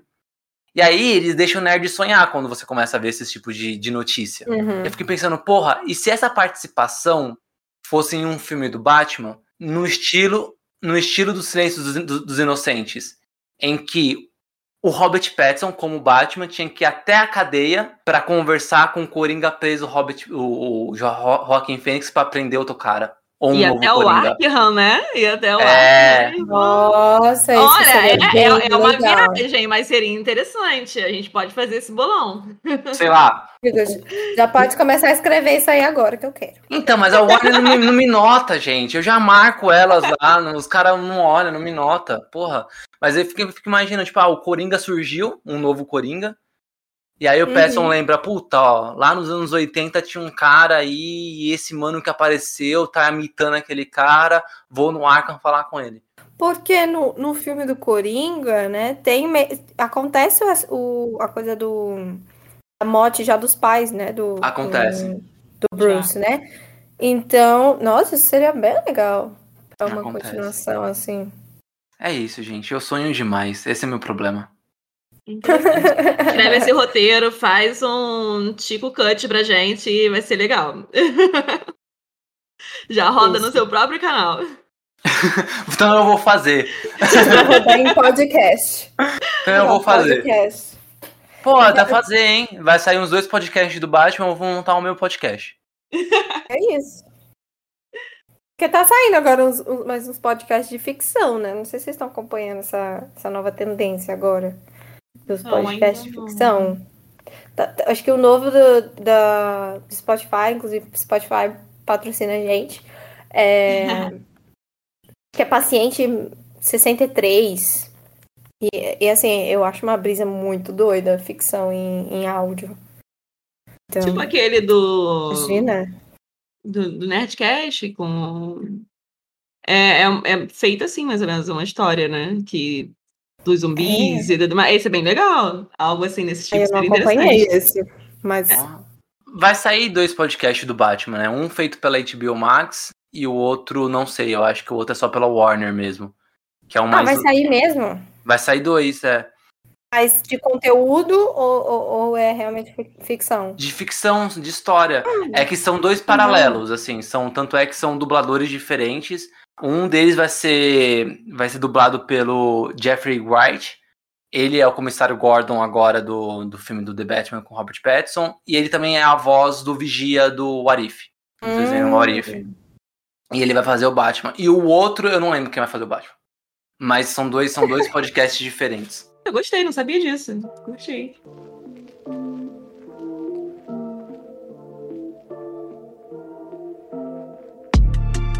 A, a Warner tá aí prometendo pra gente seis filmes por ano, quatro pro cinemas e dois pra HBO Max.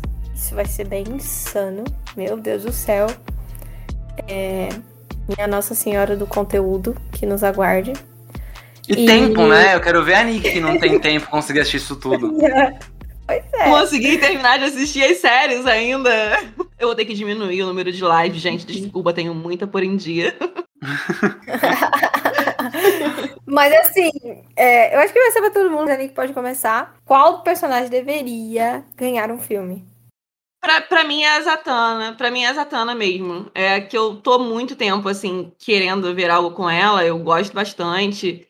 E não vejo quase nada, né? Apesar dela fazer parte desse, desse núcleo.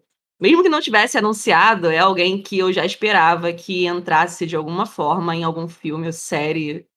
É, é ela. Assim, o meu veredito mesmo é ela, Zatanna. Zat- Quem vai fazer as. at- Ó, meu chute, hein? Meu chute. Ó, no episódio 2 desse podcast eu falei que o Superman seria o Michael B. Jordan. Tá quase. Tá quase. Uhum. Né? Ele já vai produzir um- um- uma minissérie ali, tá quase. Né? E aí o Pattinson e o Batman, e o Ben Affleck foi antes do podcast. Então é minha palavra contra, contra o que vocês vão acreditar ou não. Mas ó, o do Michael B. Jordan tá gravado, episódio 2. Esse episódio aqui eu vou cravar quem vai ser a Zatanna. É, na verdade, ou a Zatanna ou a Madame, a Madame Xanadu, que também tem ali, parece que vai ter alguma série ou filme dela. Mas essa atriz vai fazer uma das duas, eu vou cravar aqui. Scarlett Johansson. Eu não ia gostar, não. Você acha? Eu tenho certeza que depois da confusão dela com a Disney, ela vai entrar na Warner. Certeza. Nossa, eu não, pra, pra Zatanna eu não ia gostar. Eu queria ver alguém diferente, alguém que a gente não tá acostumada mesmo, sabe? Uma pessoa nova e não um ator muito conhecido, sabe? É, eu, não, eu, eu- eu concordo, eu concordo com você, eu também gostaria de ver. Mas o meu feeling é que ela vai sair da, da Marvel e vai fazer alguma coisa na Warner, principalmente DC. E aí esses são os projetos que estão meio que abertos, sabe?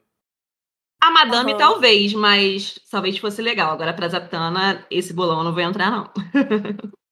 Olha, a Zatanna aqui, pelo que eu vi da animação e eu me lembrei dela, ela me parece um pouco a personagem que a Zendaya fez no The Greatest Showman. Acho que é isso.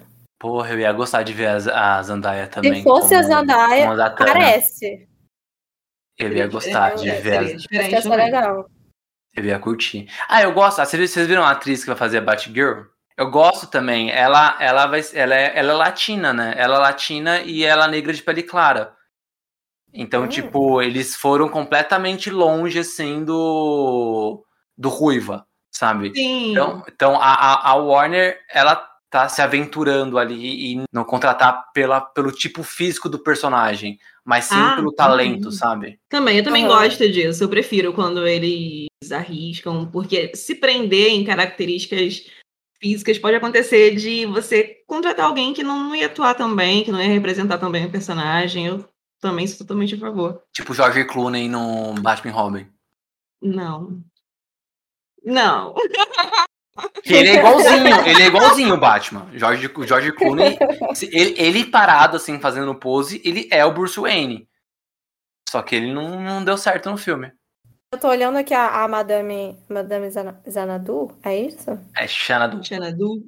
Xanadu. E ela me. Assim, agora eu tô viajando nos atores, né?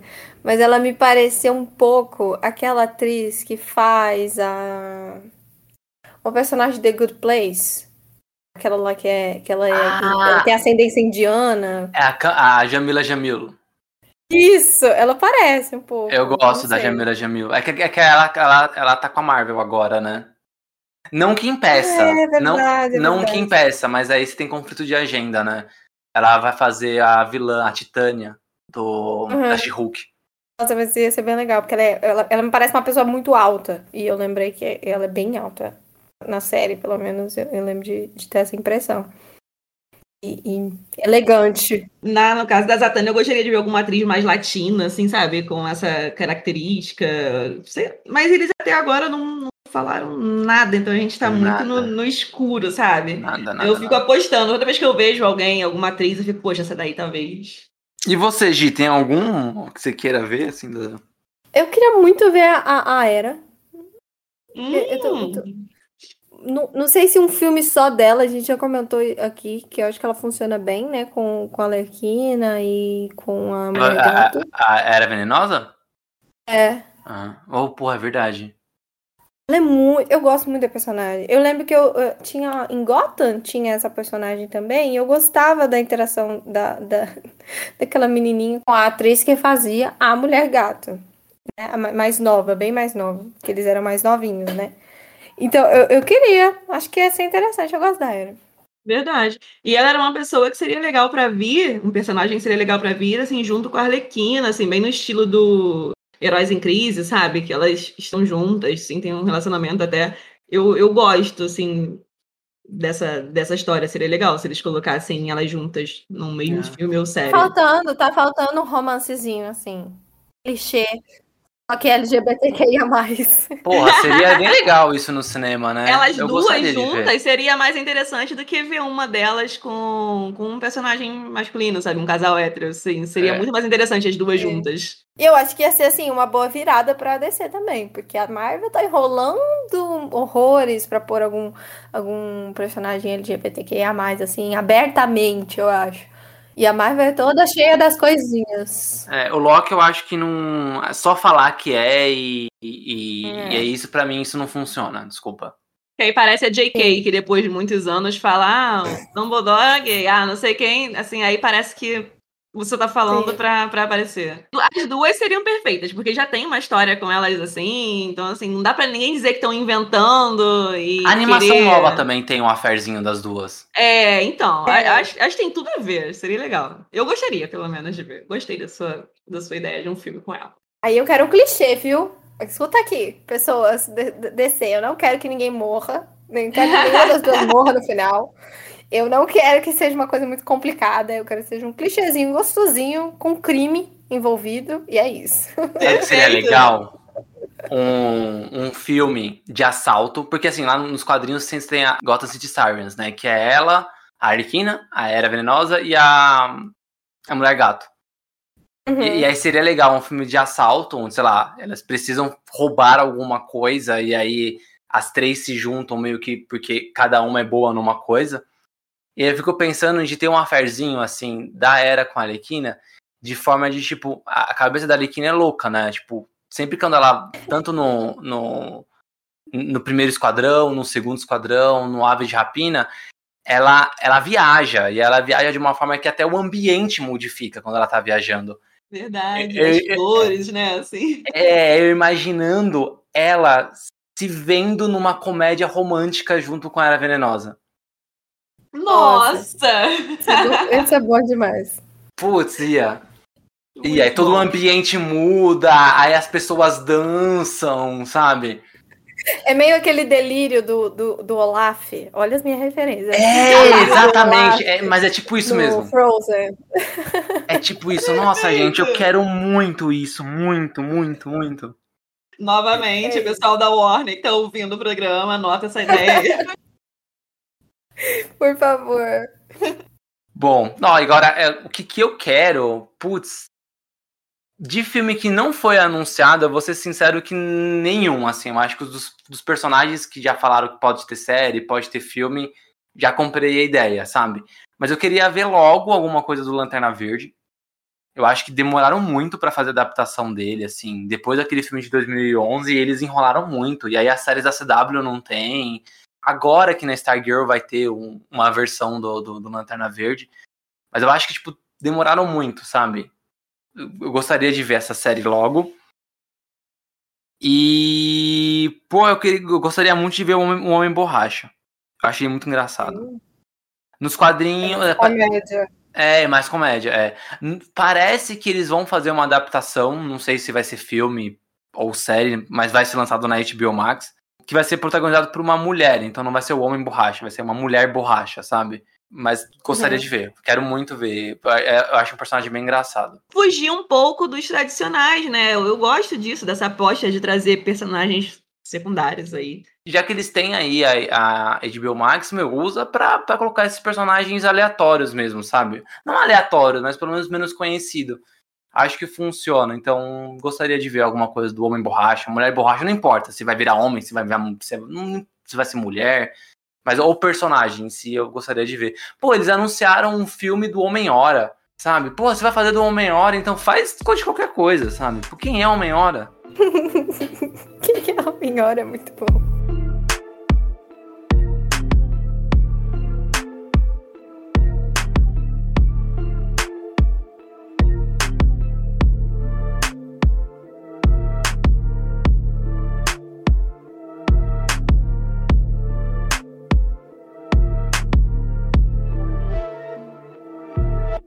Agora estamos chegando ao final já desse podcast episódio enorme.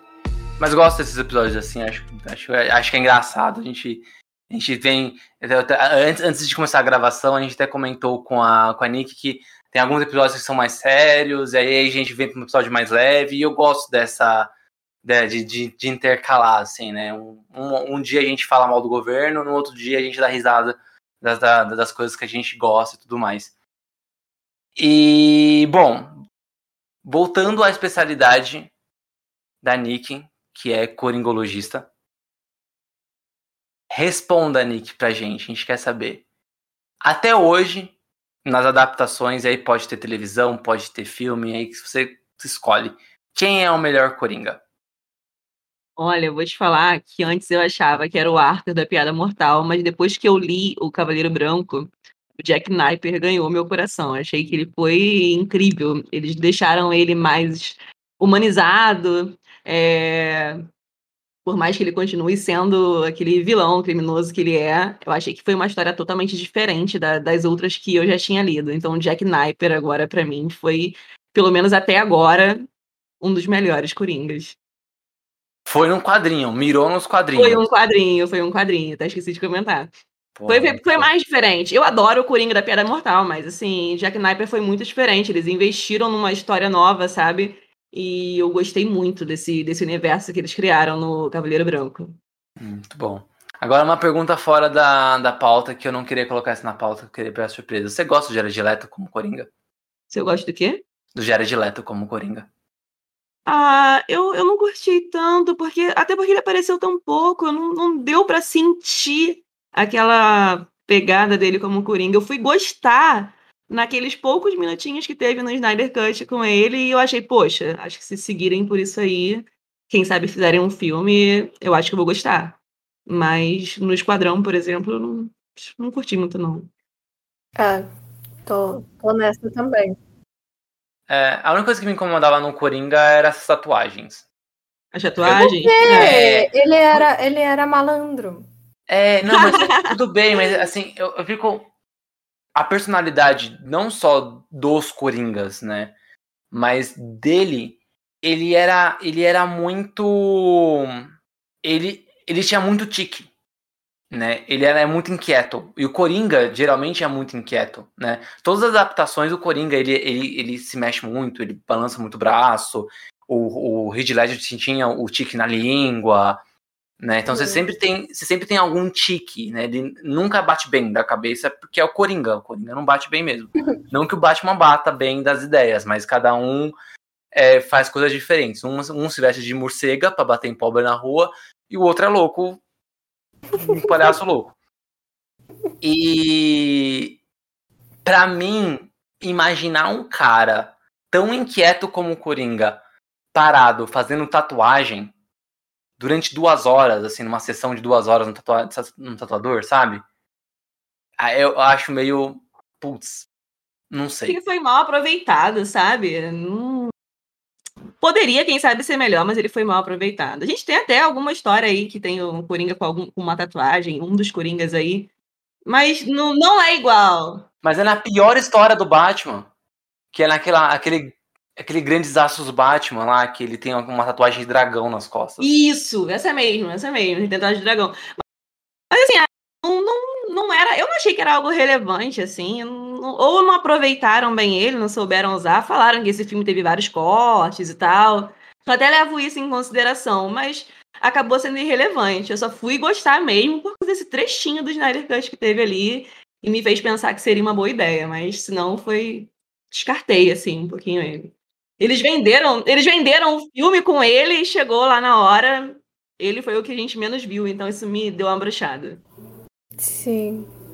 Não, eu acho que fa faltou tempo, né? Faltou tempo de tela dele pra gente odiar ou gostar, né? No final ele ficou Verdade. meio esquecido. Ele é esquecível, é. sabe? Você não lembra do filme do Esquadrão Suicida com ele. Você lembra de todo o resto, mas não lembra que tem ele. Você não lembra que ele participou, que ele tem certa relevância. As tatuagens não me incomodam, porque eu acho que ele, ele pode ficar com o braço parado enquanto o resto do corpo dele tá se mexendo, não tem problema fazer uma tatuagem.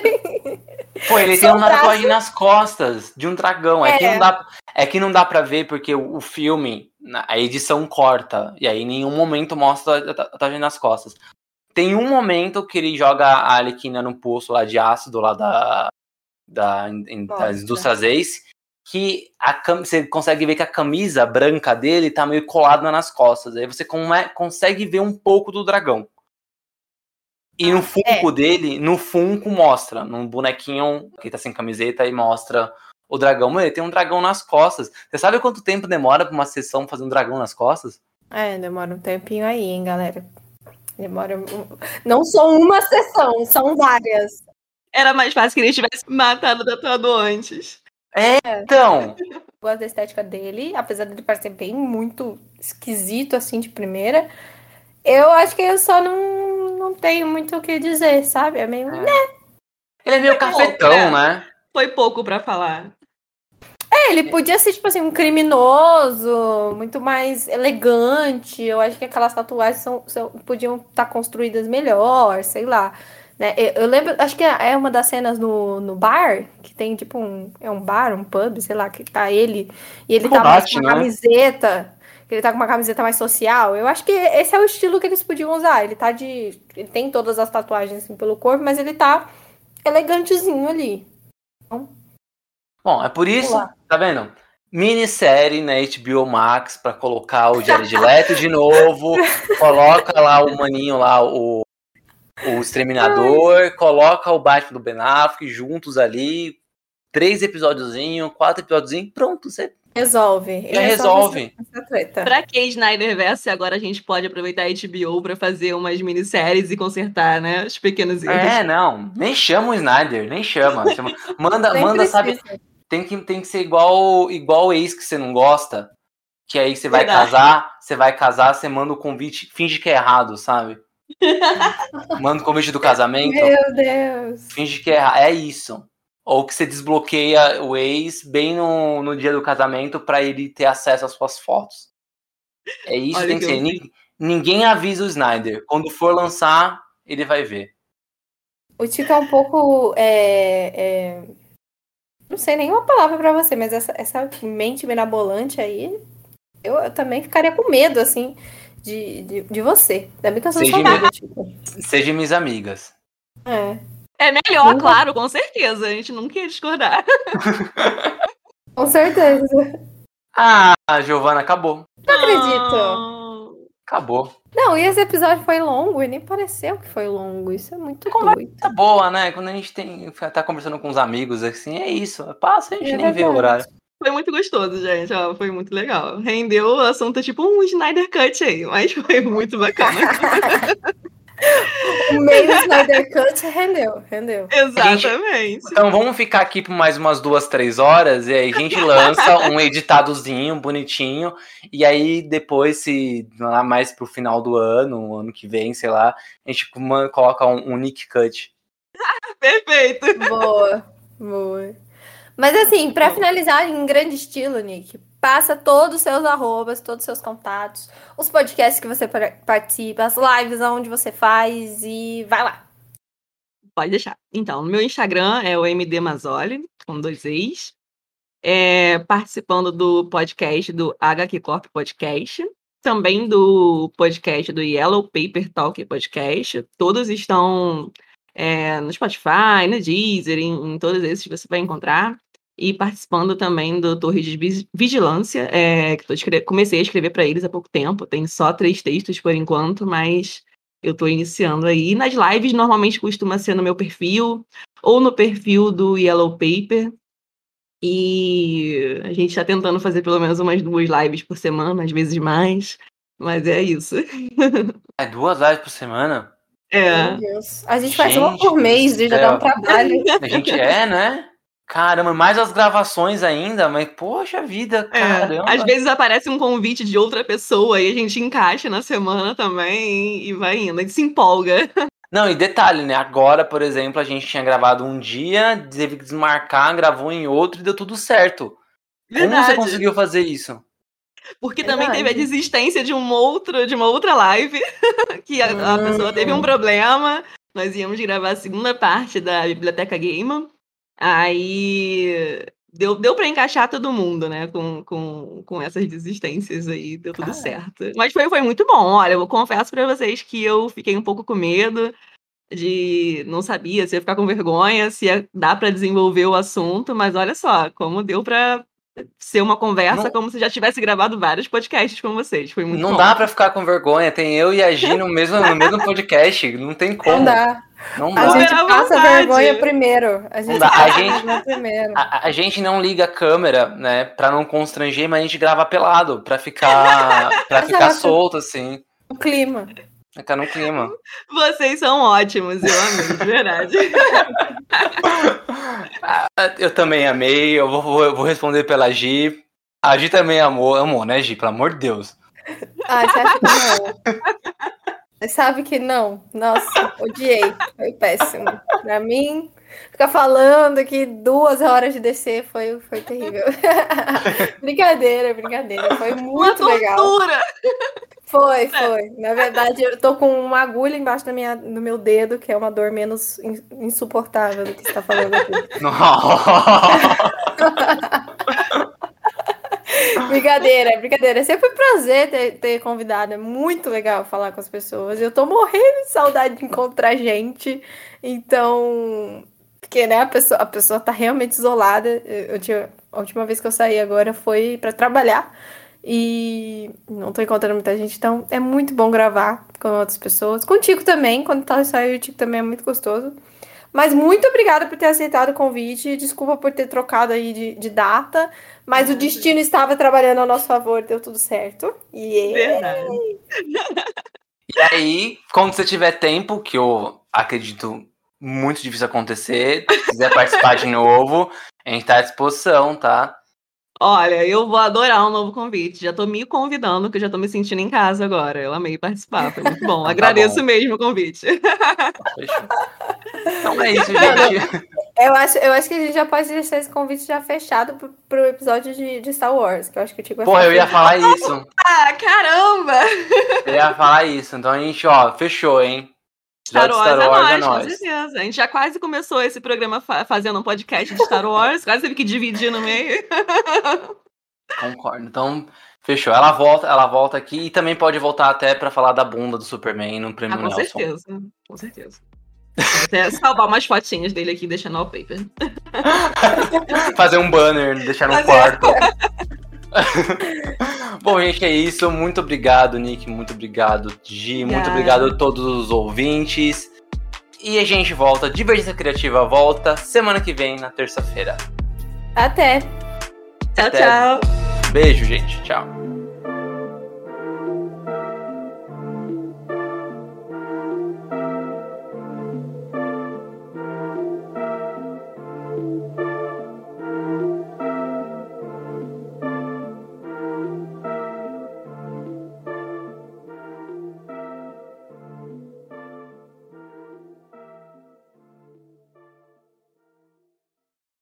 Você ouviu o Divergência Criativa. Gostou do episódio? Nos siga nas redes sociais.